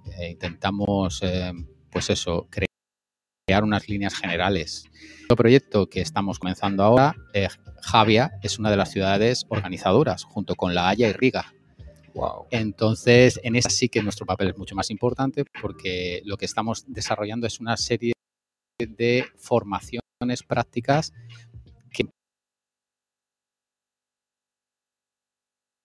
tienen dentro de la seguridad, que es lo que estábamos hablando, desde el seguridad privada, eh, comerciantes, profesores, todo. Wow. Y lo que se intenta es hacer una formación, que en este Sí. caso habrá una formación de momento online, Ujú. obviamente, pero la- luego hay unas prácticas que intentaremos llevar a cabo si, si toda esta situación nos, nos- nos lo deja. Pero vamos, Ujú, este es el, el segundo proyecto que es Sec- eh, Secure for All, que acabamos de empezarlo hace Sí. poquísimo. Sí, que- pero qué, qué orgullo, ¿no? Tener a Javi al- en el nivel Sí, de mucha gente se pregunta Riga que- y, y Haya. sí, sí. La gente muchas veces se pregunta cómo hemos llegado ahí, pero es un poco en relación a lo que, a lo que hemos hablado antes. O sea, el, el primer proyecto nos dio la oportunidad de participar a nivel europeo Sí, y pues me dedicaba a viajar y todo esto y eh, después que pues algo he debido hacer porque soy una persona que Seguro. me implico mucho y nos Sí. ofrecieron formadores en esta en este segundo proyecto entonces In- encantados indudablemente. Y, y de ahí- asesores en otros muchos proyectos Sí, y que esto me responde a la siguiente pregunta. ¿Qué te enorgullece de tu vida profesional? Pues de reír quizás, pero no es justamente esto. O sea, me enorgullece representar a mi ciudad y a la policía local de Gea en estos proyectos y en otras muchas cosas que participamos. Pero me enorgullece más a veces simples gestos. Cuando realmente pues, ayudas a una persona que la ves desesperada, y esto va a sonar atípico, a cliché, o- pero es real, o sea, es real. eh, eh, cuando ves a una persona que realmente necesita un ente o, o simplemente a veces es simplemente un hace poco pasó pues un oye todo va a ir bien pues eh, ahí sí que dices wow merece la pena ser policía o merece eh, tener un trabajo en el que ayudes a la gente solo por este simple momento Mm, a otros a lo mejor les valoran más otras cosas, pero yo siempre he sido una persona que la- las, los pequeños, eh, pequeños actos eh, han aportado mucho más que pomposidades o grandes cosas. Yo quedo fascinado siempre con la humildad de mis invitados. y aquí Fernando, otra persona, se dejó caer en la trampa de, de la pregunta con la anterior. Estaba hablando de grandes proyectos. ¡Pum! Metí rápido esa pregunta para ver si la... No, no fue ninguna trampa. Pero fija dónde, por dónde salió la respuesta. Cosas pequeñitas Sí. son lo que más me enorgullecen.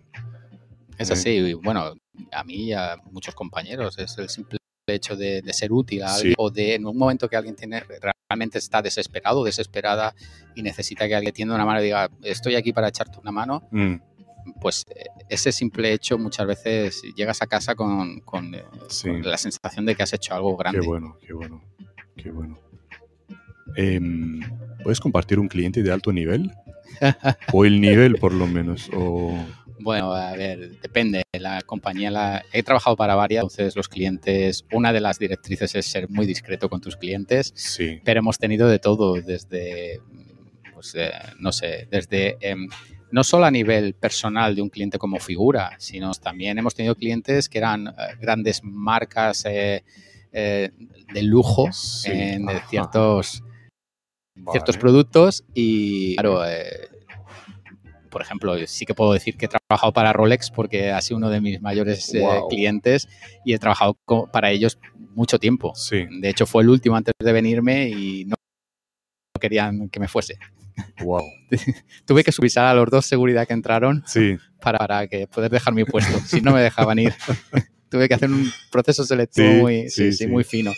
Sí, pero bueno, son, eh, son marcas o, productos muy exclusivos en los que el, cliente puede ser de cualquier de cualquier ámbito. Entonces, tienes, ellos quieren que, que el servicio que mm. se le dé, tanto por parte de sus empleados como el de la seguridad, sea exquisito a máximo nivel. Sí, sí.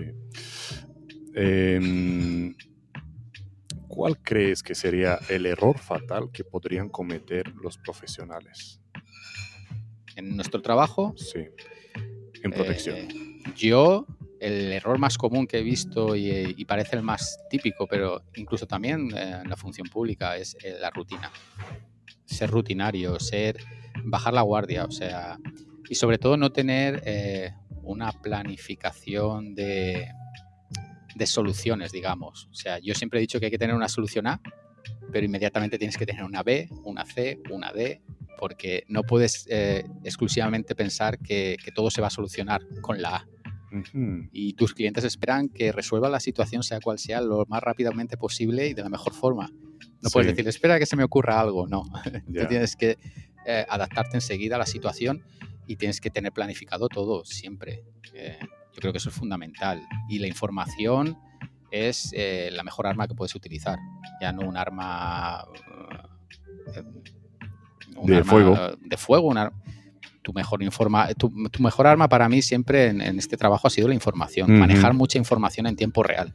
Hmm. porque eso te hace eh, prever ciertas situaciones y si las, has si las has previsto, obviamente las tienes controladas. Evitar la rutina y hacer la debida diligencia, recopilar la inteligencia necesaria. Sí, sí, eh, esa es una de las grandes cosas que aprendí en Inglaterra. Allí trabajamos con muchísima información a tiempo real, constantemente. Entonces era nuestra mejor arma, porque no llevabas otra tampoco.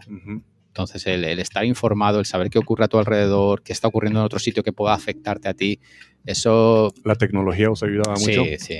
La tecnología ayudaba mucho. Obviamente teníamos una inversión en tecnología importante y, claro, eh, nuestra información viajaba constantemente, estuvieses donde estuvieses en Inglaterra. Sí, sí. ¿Qué crees que no están haciendo bien los principiantes? los que se quieren meter en este mundillo. Mm, es una buena pregunta porque ya hace tiempo que paso por allí. no sé, yo pienso que eh, primero es eh, saber formarse, saber formarse muy bien. O sea, si realmente te gusta este sector de trabajo y creo que tienes que tener una ambición sana en, en ser el, no el mejor de los mejores, sino ser el mejor de ti mismo. Entonces te tienes que formar bien, tienes que ser realista con lo que quieres hacer y por qué lo quieres hacer.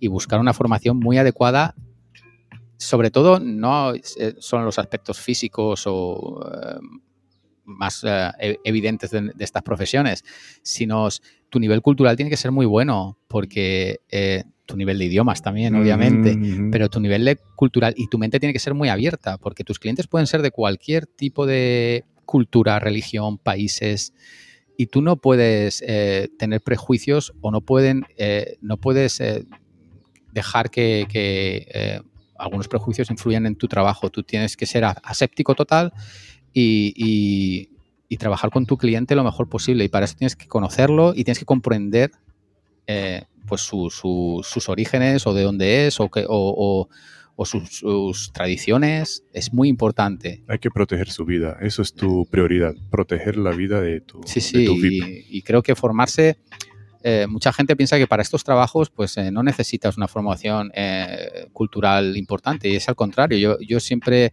y por mi experiencia allí, he, pensado que al revés, o sea, creo mm. que es fundamental que te hayas formado académicamente, Mm, lingüísticamente, obviamente, Sí. y sobre todo que tengas una mente muy abierta, capaz de, pues, es, pues eso, tener la capacidad de, de ponerte en la piel de la otra persona Sí. y, y- y no juzgar a nadie. Me viene a la mente eh, una escena de la película que tanto hemos hablado siempre tú y yo, de la Bodyguard, eh, donde el, el escolta le pregunta a la protegida, le hace una pregunta personal, una pregunta indiscreta, si realmente quiso decir lo que quiso decir en aquel ah, reportaje.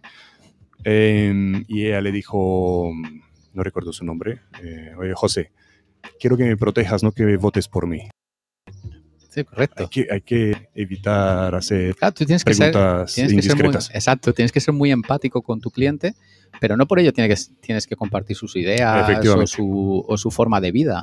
De hecho, tú eres, eh, como he dicho, aséptico a él. Tú, Mm, Tu misión es protegerlo y que te parezca bien o mal lo que cómo lleve su vida, pues es una cosa que no debe influirte a la hora de, de- de realizar tu función.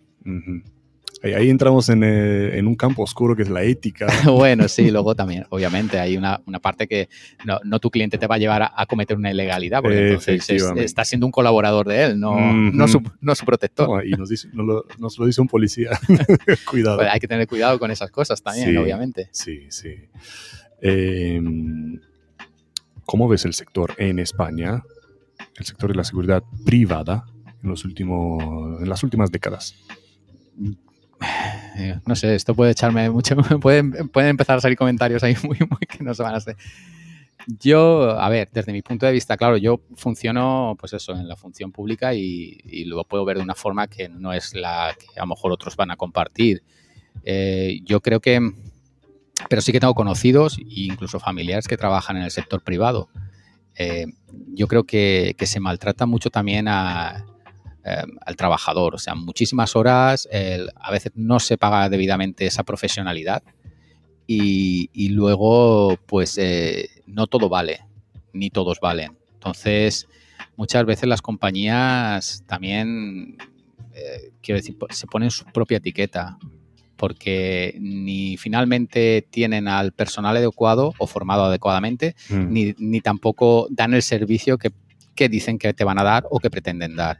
Entonces, eh, es complicado. Yo, el sector lo veo que necesitaría un poquito, eh, no te voy a decir el, el- el- el- organismo, el, el cuerpo que lleva la, la seguridad privada en Inglaterra, mm, porque también tenía sus deficiencias y yo recuerdo que también había controversia con muchas de las cosas que, que ellos hacían ¿no? Entre, en el sector pero aún así eh, sí que sí que van más avanzados. O sea, aquí quizás debería haber una remodelación total de lo que es el concepto de seguridad privada y eh, de la ley de seguridad privada también. Creo que aún estamos un poco atascados atrás. O sea, en- tanto a nivel formativo, a nivel eh, de responsabilidades, de derechos y deberes que tienen los compañeros que trabajan en la seguridad privada y también muchas veces a nivel de- del equipamiento que se les da para trabajar, que está obsoleto o deficiente totalmente. Y sin embargo siguen haciendo su función Sí. pese a tener que soportar eso.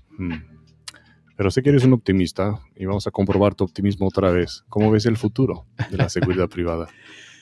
Yo me gustaría decir que bien, quiero, quiero decir que bien, ¿por qué no? O sea, Pero va a salir tu realismo ahora. Sí, no sé cuál de los dos, soy bastante dual. No, yo pienso que, que es mejorable y todo es ponerse y, y y yo siempre digo que ni lo bueno ni lo malo dura eternamente. O sea, Mm. todo es Mm. cíclico y supongo que llegará, pues bueno, se volverá a revisar la ley de seguridad privada y se cambiarán ciertas cosas. eh, eh, habrá, un, un habrá un progreso dentro de la seguridad privada hacia, hacia, hacia el futuro, igual que la vida pública, o debe de haberlo, obviamente, pero en el caso, el- la mejor representación es los proyectos europeos. O sea, Mm, cada vez dando más relevancia a las policías locales o eh, próximas vale. en, en- en- en temas que antes eran un poquito tabú porque eras un policía local y no pertenecías a otro cuerpo o porque veían que a lo mejor tú no podías tener esa capacidad para, para afrontar esos, esos, esos retos. Y ahora se está viendo que cada vez el, el sen- el sentido europeo es apoyarse cada vez más en las policías eh, locales o municipales Sí, de los sí, países. Sí, sí. Que pasará igual en la seguridad privada. Pues Tomará relevancia, en un- espero que sí. Sí, ¿no? Entonces veo el optimismo. Sí, no, yo pienso que lo único también que te digo es que eh, eh, una de las grandes, eh, que lo, lo hemos comentado antes, eh, las grandes eh, eh, deficiencias es, es la poca, mm, deberían quizás estar mucho más hermanadas, la seguridad pública y la privada. No te estoy hablando, obviamente estamos hablando de unos niveles en los que hay cosas que sí se pueden compartir en ciertos sectores y otras que son irrelevantes para, para un- una persona que está realizando una función básica de seguridad. Pero en otros niveles yo creo que debería haber mucha más eh, conexión y traspaso de información entre unos y otros para trabajar todos más eh, conjuntamente. Sí. Pero esto incluso pasa en, en- en la función pública. Muchas veces la falta de información o la información sesgada Sí. es un gran problema. Sí, sí, sí. Un gran trabajo por delante. Em, ¿Crees que falta algo, falla algo, algo en el sistema de formación o de capacitación en seguridad privada? Yo pienso que, que debería, lo que he comentado hace un momento, debería actualizarse y, y actualizarse la seguridad pública, actualizarse a los momentos que estamos viviendo. O sea, yo siempre lo digo, no puedes, no puedes intentar eh, resolver un problema con una actitud de hace 30 o 40 años o 50 años, porque la sociedad cambia constantemente. Ni siquiera hace 5 años era la misma, ni una. Imagínate con el tema de la pandemia. O sea, todo va cambiando y la sociedad cambia. Eh, eh, el crimen cambia, obviamente, la Sí. criminalidad cambia. Eh, no puedes intentar pensar que siempre va a ser el mismo tipo de crimen o, o- o intentar, lo que te he dicho, eh, solucionar esos problemas de ahora con herramientas de hace 50 años, porque no, o 30, o- porque no te va a funcionar. Hay, hay que actualizarlo. Bueno, de hecho hay un, hay un proyecto de ley, ¿no? Ahí en el Sí, horno. bueno, pero veremos a ver dónde acaba todo. Sí. Seremos optimistas. Pues, crucemos los dedos. Seremos optimistas. Vamos a volver un- a, a una cosita interesante que da para hablar mucho, pero tanto. Ah, las- lo has experimentado ah, ahí. En Inglaterra se puede trabajar de freelance, ¿no? De autónomo, escolta autónomo Mm. y contratar una empresa de seguridad. Sí, sí, sí, sí. De Escolta hecho, autónomo. A ver, Es- ¿os imagináis trabajar de escolta au- autónomo? Em, ¿Qué me puedes decir de ello? ¿Qué prefieres tú? ¿Cómo lo ves? Yo he trabajado en, en- de las dos, eh, de las, en las dos posibilidades. Eh, empecé como freelance, Mm. eh, la, la compañía coge y te ciertos trabajos, pero tú eres li- libre luego de tener otra serie de trabajos o otra serie de clientes por ti mismo. Tienes esa libertad. A ver, a ver si, a ver si lo entendemos al, al sistema de seguridad social español. Uf. Tú pagas la seguridad social Sí, tuya tú ahí. Sí, tú te, la, tú te la pagas cuando eres freelance, obviamente pagas tus tasas, pero tú tienes esa libertad para elegir tus trabajos. O Ujú. sea, Me tú puedes que con- para... contar con una también, que de vez Sí, en cuando te llama, oye, sí, tengo un trabajo, lo puedes coger o- tú. o puedes trabajar para compañías diferentes, por ejemplo, y cada una pues te trabajas eh, de determinados periodos de tiempo o o Cortos. sea, sí, cortos o largos, pero tú te lo compaginas, incluso para clientes directos. Un cliente que quiera contratarte a ti directamente, pues también lo puedes hacer. Es una buena forma si, eh, si en tu mente está, eh, pues, eh, viajar mucho, no te quieres atar a nada en concreto, quieres, eh, pues eso, mm, tener varios clientes que te den posibilidades de, de muchos trabajos en diferentes partes, no te importa moverte, no, a lo mejor no tienes familia o tu familia también está dispuesta a moverse contigo. Entonces es una oportunidad para, para pues, eh, tener un- muchos más clientes y muchas más eh, posibilidades de trabajo. Cuando te atas a una compañía, co- yo de hecho he trabajado para la misma compañía de freelance y, Ajá. de, y de- de contrato fijo, Sí, como diríamos aquí. Sí, sí. Cuando te, te atas a la compañía, pues ya sabes que te atas a ella, ellos pagan tus tasas, tú, tú- tus, eh, y tú simplemente, pues como trabajo aquí, de- tienes tu nómina y. Pero sabes que ya no puedes ejercer. ¿Qué te gusta más? Al principio me, me gustaba mucho ser freelance porque te daba la oportunidad de, de ir muchos trabajos y pues, bueno, este me gusta, este tal, y también de probar otras cosas, de, de otras posibilidades. Yo he trabajado de asesor de seguridad aparte también y, y claro, pues me lo el, el poder elegir mis clientes. Eh, lo que pasa que cuando ya te asientas en un sitio y estás con tu familia o tu pareja y estás bien en ese sitio, te gusta zona, pues quizás te conviene más trabajar para la compañía en plan que te busquen un, un, un lugar eh, que no esté relativamente lejos de tu, de tu casa Sí. para evitarte pues pasarte todo el día fuera. Pero depende de tus prioridades, Vale, básicamente. Vale, vale, vale. Es un, es un debate que me gustaría hablar con los pro freelance, pro autónomo y los anti autónomos. Me gustaría ver eh, eh, qué preguntas podríamos preparar para un futuro debate en cuanto a eso, porque claro, aquí en Europa, en la Unión Europea, no, no se ve esto, ¿no? Pero en Estados Unidos, mm, en Inglaterra, es, al bastante orden del común. día. Es bastante De hecho, casi siempre encuentras más freelance que en este Fíjate, trabajo, en el sector tú. de la protección. Porque ahí trabajan mucho esa, se trabaja mucho también con esas casas de, mm, ¿cómo se llaman? Las oficinas de, de posicionamiento ¿no? laboral. Que tú dejas ahí tu currículum, lo Sí, que sí, te interesa y ellos llaman Ellos se encargan de buscarte pues, buscar eh, trabajo. posibles traba- trabajos. Ujú. O sea que aquí no es tan común. Eh, Enrique de Denia, Enrique Denia, como firma por YouTube, eh, dice grande Fernando, una, muchísimas gracias. Eh, si es el Enrique Pienso, es un gran formador. Saludos, Enrique. Joan también dice, bien dicho, en total acuerdo con la seguridad privada actual. Gracias, Joan. Eh, mm, tenemos más preguntitas, ¿eh? Lánzalas. ¿Estás siempre preparado? ¿Qué llevas encima sin lo cual no sales de casa? Pues te diría que normalmente suelo ir armado. En este caso no he venido, no, no porque no he pensado que, digo, bueno, est- estás tú que eres grande y eso, y digo, estoy protegido, no, no. ¿Qué Su- su- suelo salir, eh, si voy a, a sitios, una de mis cosas es, eh, si voy a ir a un aeropuerto a dejar a, a mi mujer o a alguien, recoger a alguien, o voy a un centro comercial, un sitio que haya multitud de gente, sí suelo ir con mi, con mi arma particular y, y mis, y mis cachivaches, como digo yo, porque nunca sabes eh, dónde, dónde Los ocurrir. cachivaches, a ver, cuéntame. No, a ver, obviamente tienes que llevar, eh, aparte de, de tu munición, eh, tus, eh, a lo mejor una- unas bridas, un- unos lazos de seguridad, por si tienes que, en mi caso, al ser policía, pues si tengo que detener a alguien, lo tengo que inmovilizar.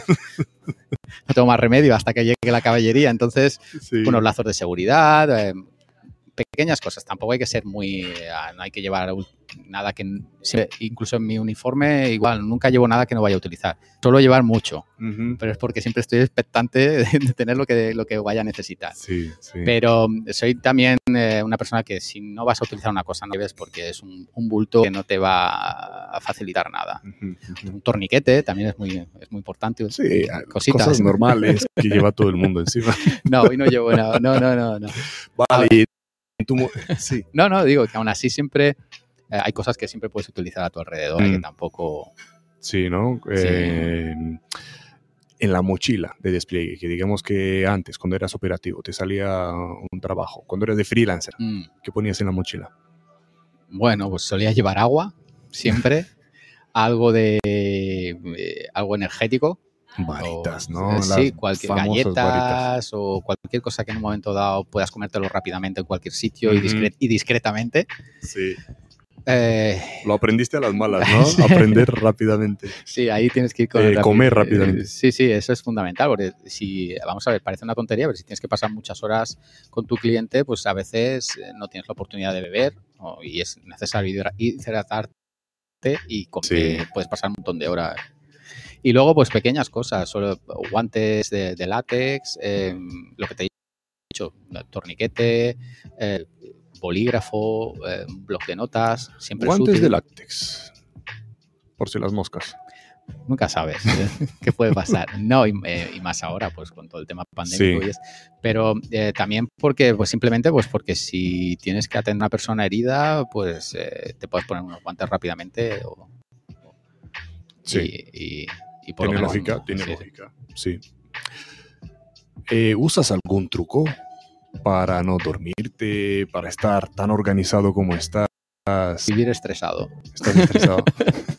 No, soy una persona que eh, le doy muchas vueltas a las cosas y entonces eso me hace estar siempre pensando en lo siguiente o en, eh, o en cosas, entonces me mantiene siempre en alerta.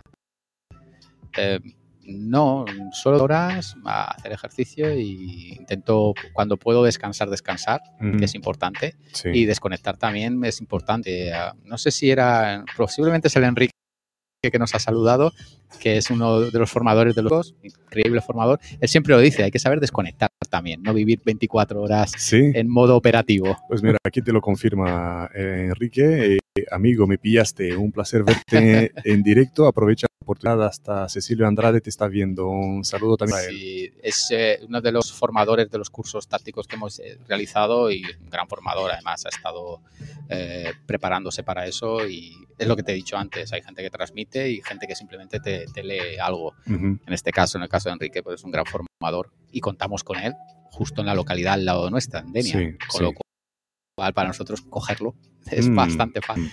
Pero lo que hablábamos también antes, es una gran formación al tiro de piedra que tenemos todos y, no se, digamos, no se compensa esa labor. Te compensa para ti, porque te gusta, pero no se compensa a ningún otro nivel. Sí, pero creo que con eso es más que suficiente, ¿no? que te compense a ti. ¿Te acuerdas cómo era un día activo en tu vida operacional?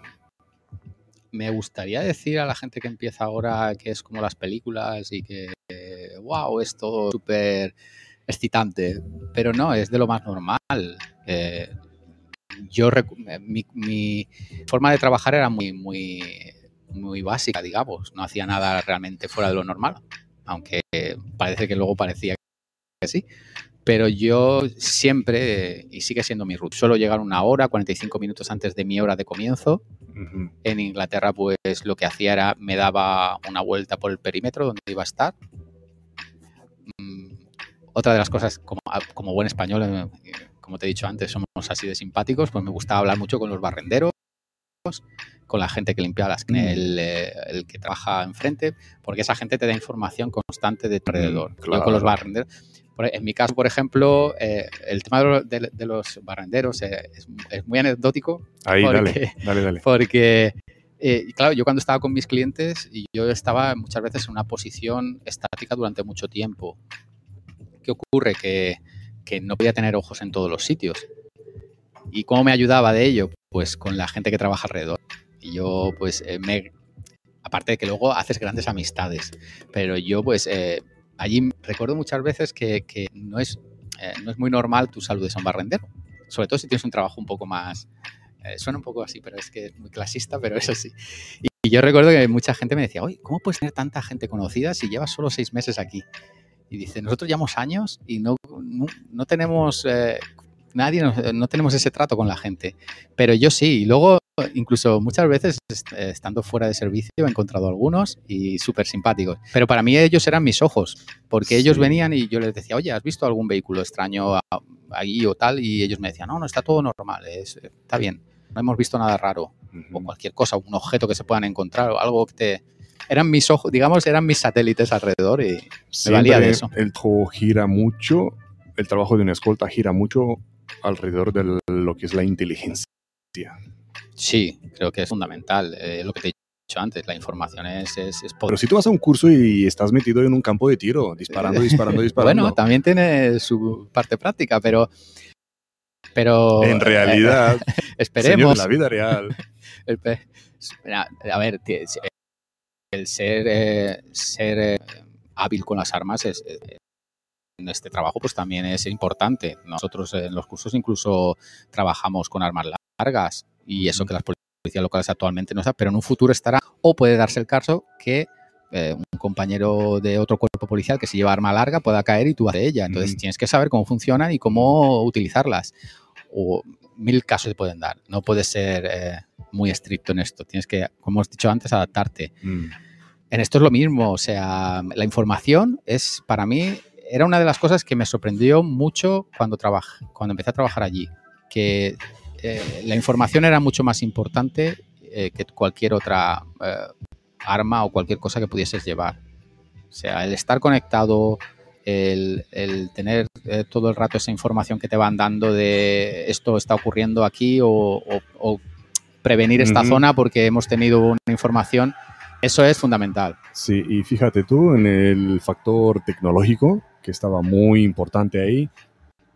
Tú como buen español, el factor humano, ¿no? A ti te interesaba, Sí. a ver, eh, inteligencia de primera mano, ¿no? De los ojos que tienes en la calle. Sí, yo recuerdo, yo recuerdo una zona que trabajaba habitualmente, que habían cámaras en el exterior. Bueno, en Inglaterra sabes que hay más de La- 3.000 cámaras. Es la ciudad más vigilada del mundo. Pues es, todo está con cámaras. Pues yo recuerdo que habían varias cámaras alrededor y yo pues saqué la información de los números de las cámaras. Entonces, cuando venía algún equipo de seguridad externo, yo decía, oye, eh, ¿puedes, puedes, puedes dirigir la cámara 133 hacia donde estoy yo? Mm. Y me decían, ¿cómo sabes tú que esa cámara es 133?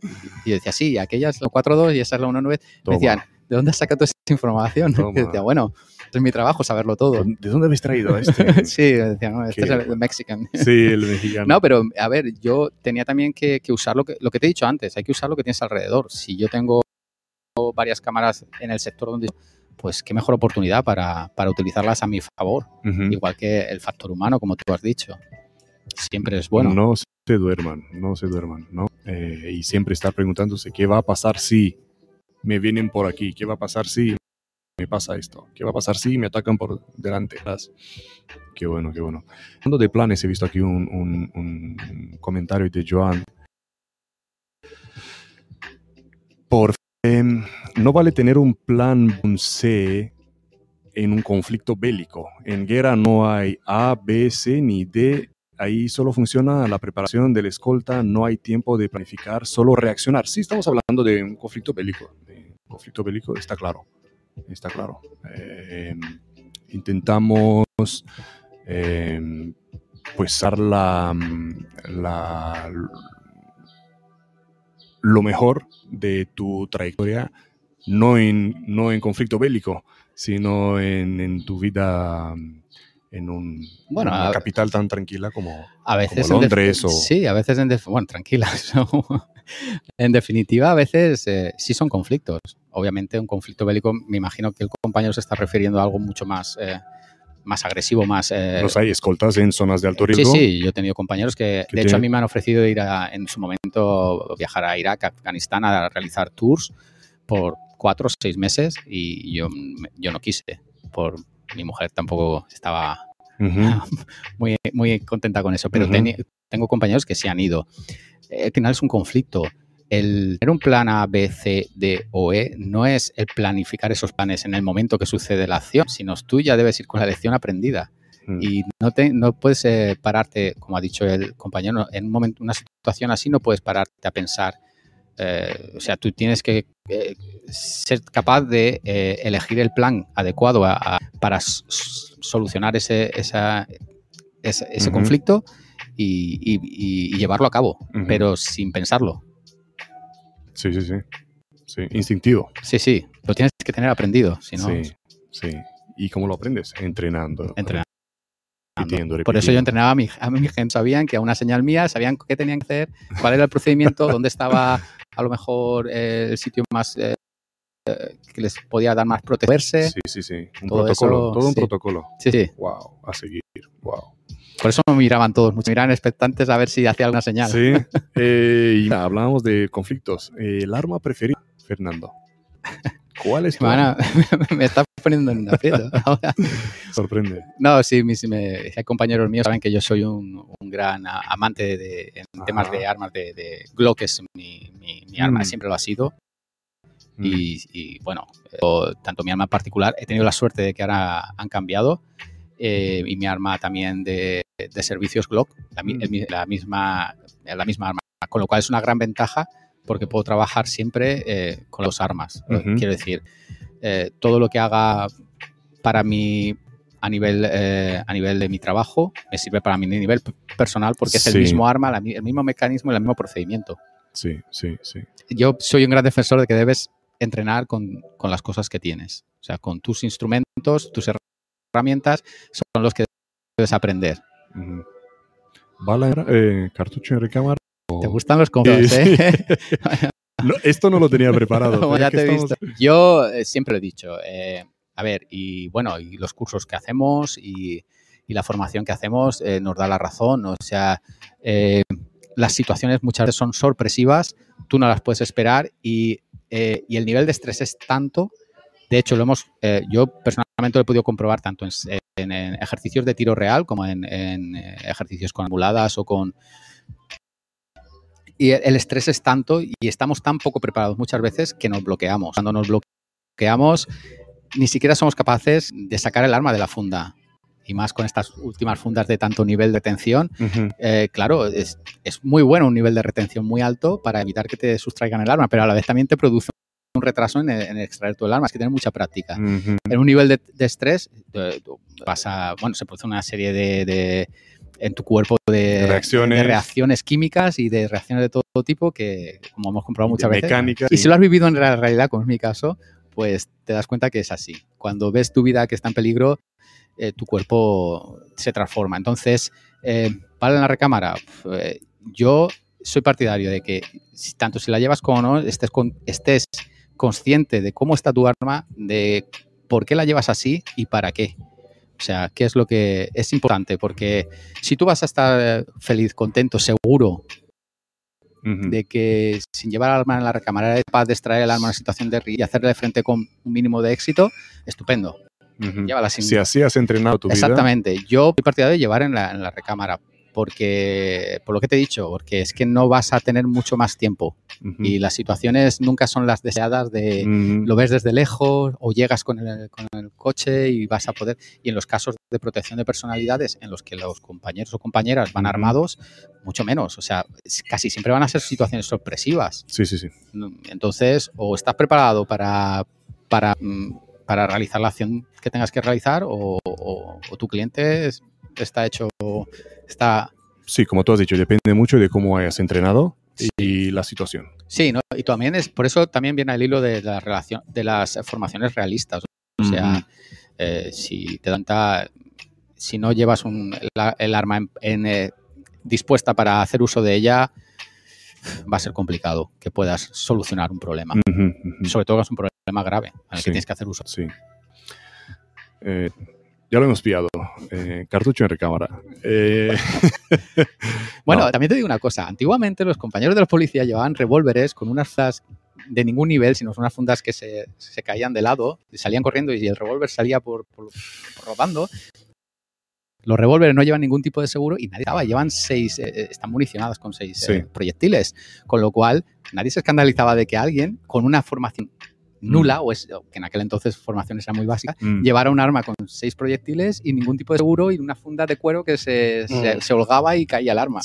Y ahora parece que si llevas cartucho en la recámara, pues eres un inconsciente. Esa es mi opinión. lógico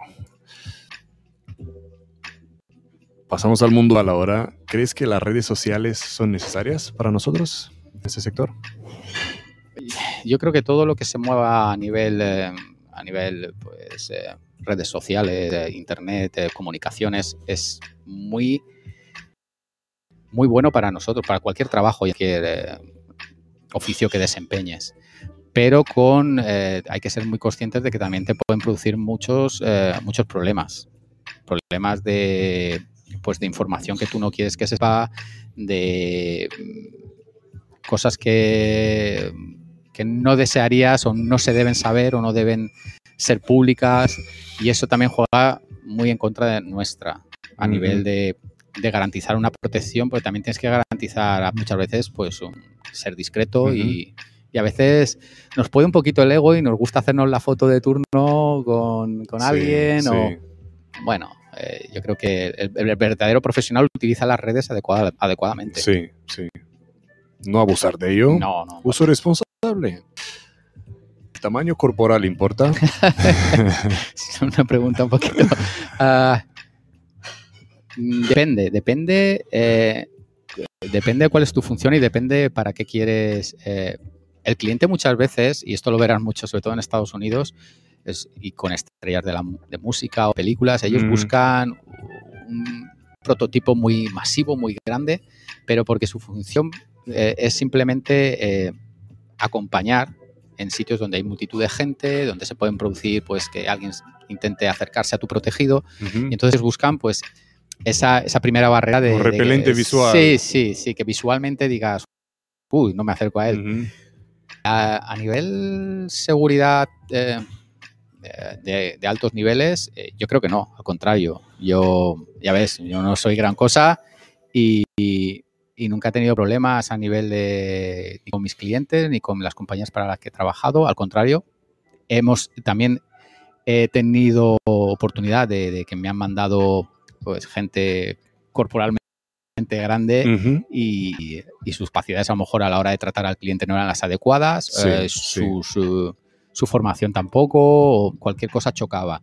También te digo, también he conocido eh, grandes profesionales, muy grandes, a la vez con una capacidad resolutiva increíble, una planificación, un control estricto de, todas las áreas que, le implicaban para garantizar la seguridad y, y eran gente también, o sea, no hay un perfil. Yo creo que eh, lo importante es estar aquí. Luego, si tú físicamente eres lo pequeño, pues bien. ¿Te puede ayudar en ciertos servicios o no? Ciertos no. También muchas veces es muy interesante que, que o el cliente también eh, quiere específicamente una, como llaman aquí, una cápsula de protección muy discreta. Entonces, para eso, pues vale la pena no llamar atención. O, o la, o el, eh, los encargados de hacer, aquí llaman creo que avanzadilla o de hacer reconocimiento antes de que llegue el cliente al sitio, pues se ve de ser gente poco llamativa, gente gris, que entre en un sitio y no llame la atención de lo que está haciendo. Entonces es interesante a veces no llama la atención. Todo depende del cometido que tengas. Pero bueno, no tiene que influir, o sea, tú tienes que ser un profesional e independientemente de lo que tú dices, tú eh, jugarás con tus habilidades o tú, lo que tú tengas a favor tuyo. Sí, sí, sí. Eh, ahora quiero saber quién te inspira a ti, Fernando. ¿O qué te inspira a ti día tras día? son tantas cosas personales y profesionales. Eh, yo me inspiro pues eh, cuando veo a gente que, se supera, que, que pasa difíciles y sin embargo mm. no se da por vencido, por vencida. Problemas personales, pues lo mismo. La gente que tiene un verdadero porque muchas veces pensamos que nuestros problemas son grandes y luego ves otros problemas y dices, lo que tengo ah, yo no es nada. Ah, sí.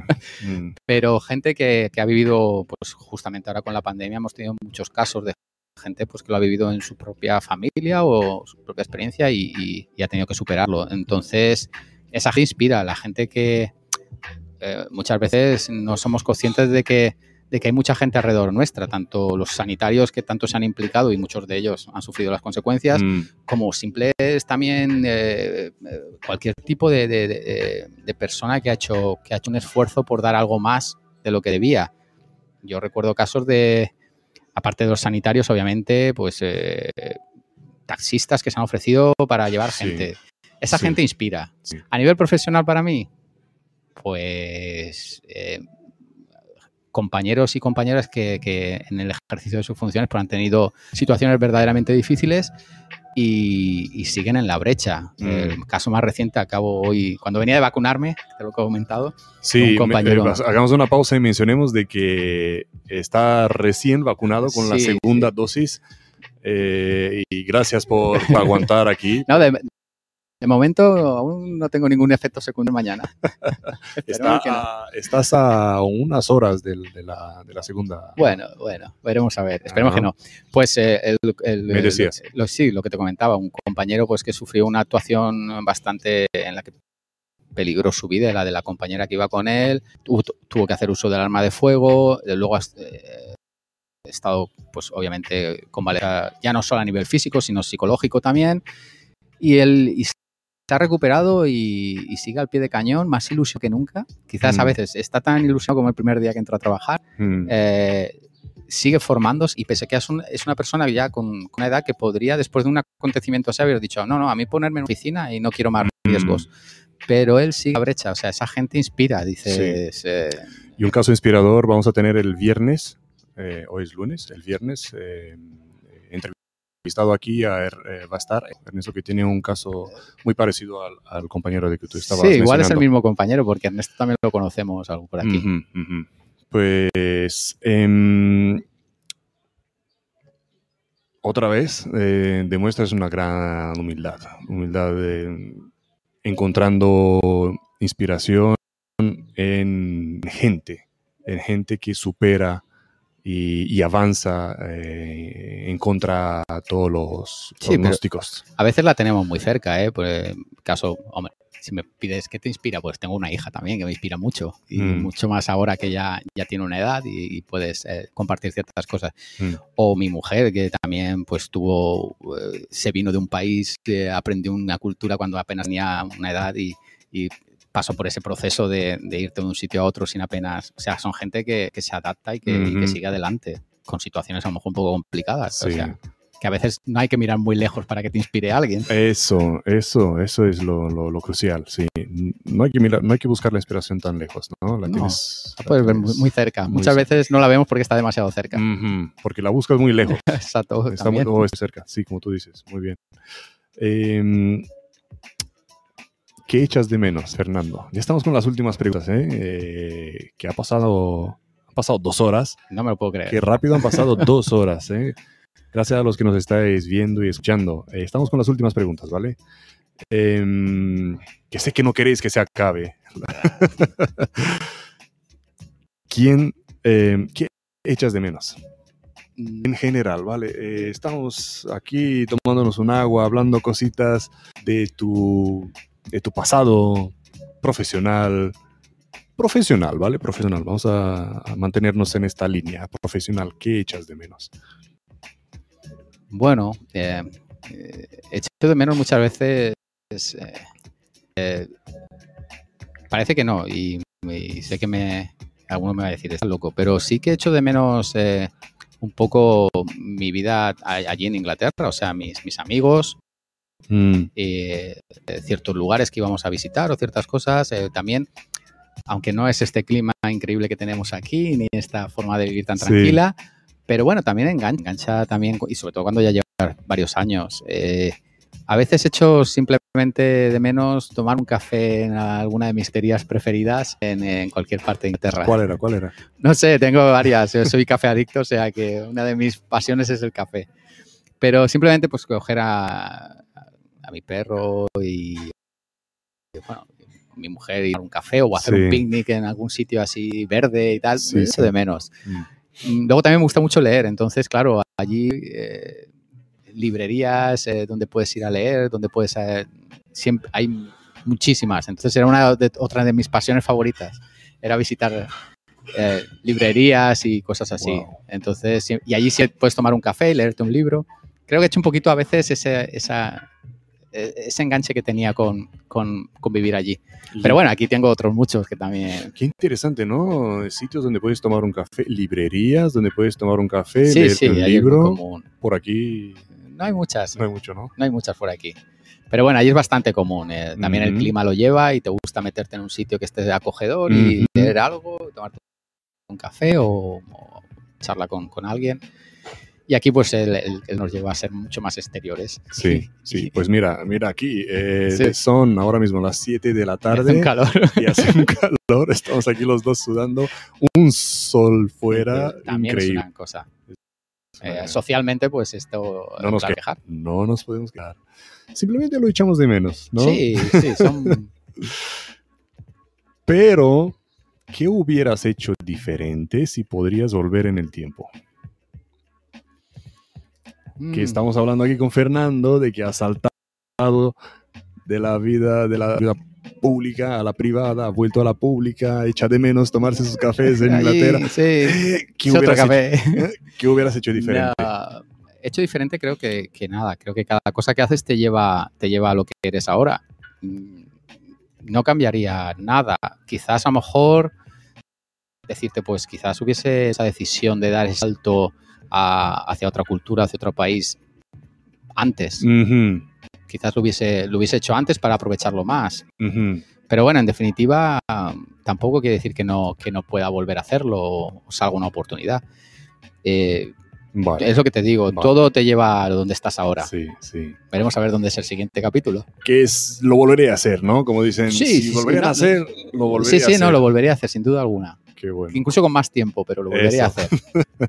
Sabiendo lo que ahora, Es ¿no? Bueno, es mucho mejor.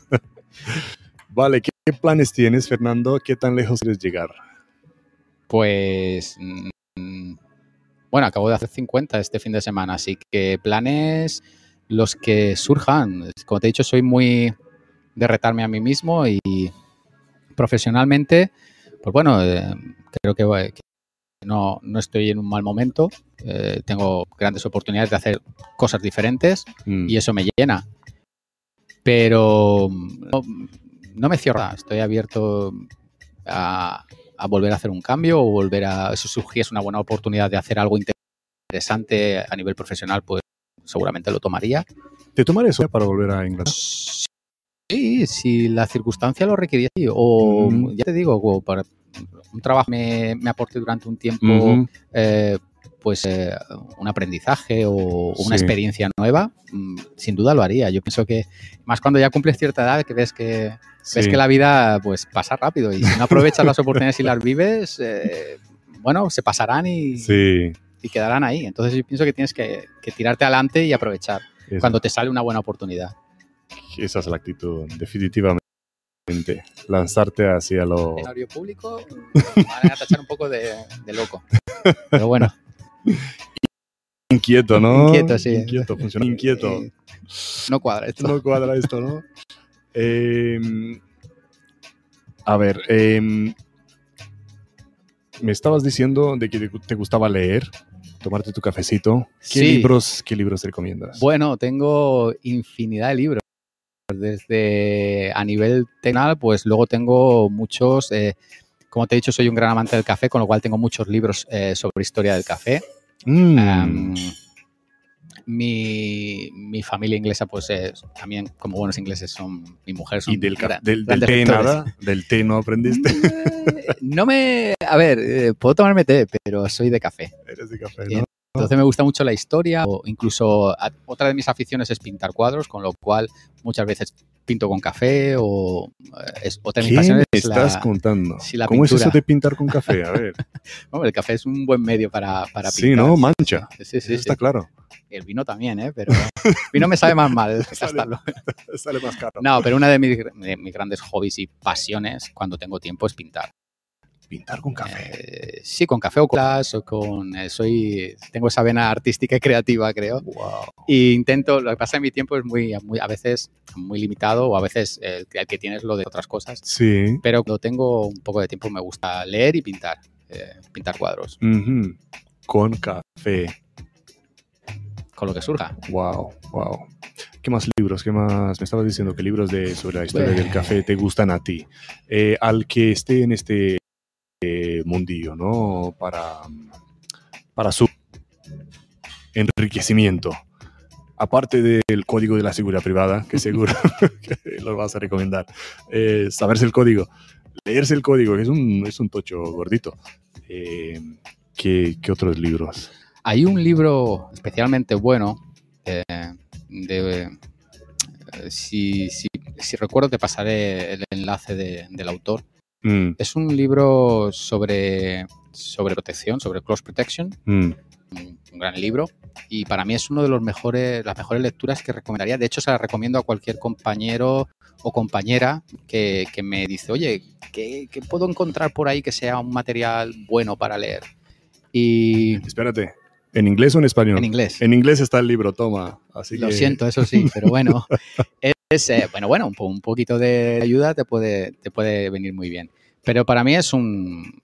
Es el libro este que tiene la, el casco del ¿Sí? Esparto. Sí, claro. Eh, Richard la, Hatt, creo, creo eh, que es sí. el autor. Sí. Y es, eh, es un... Para mí es...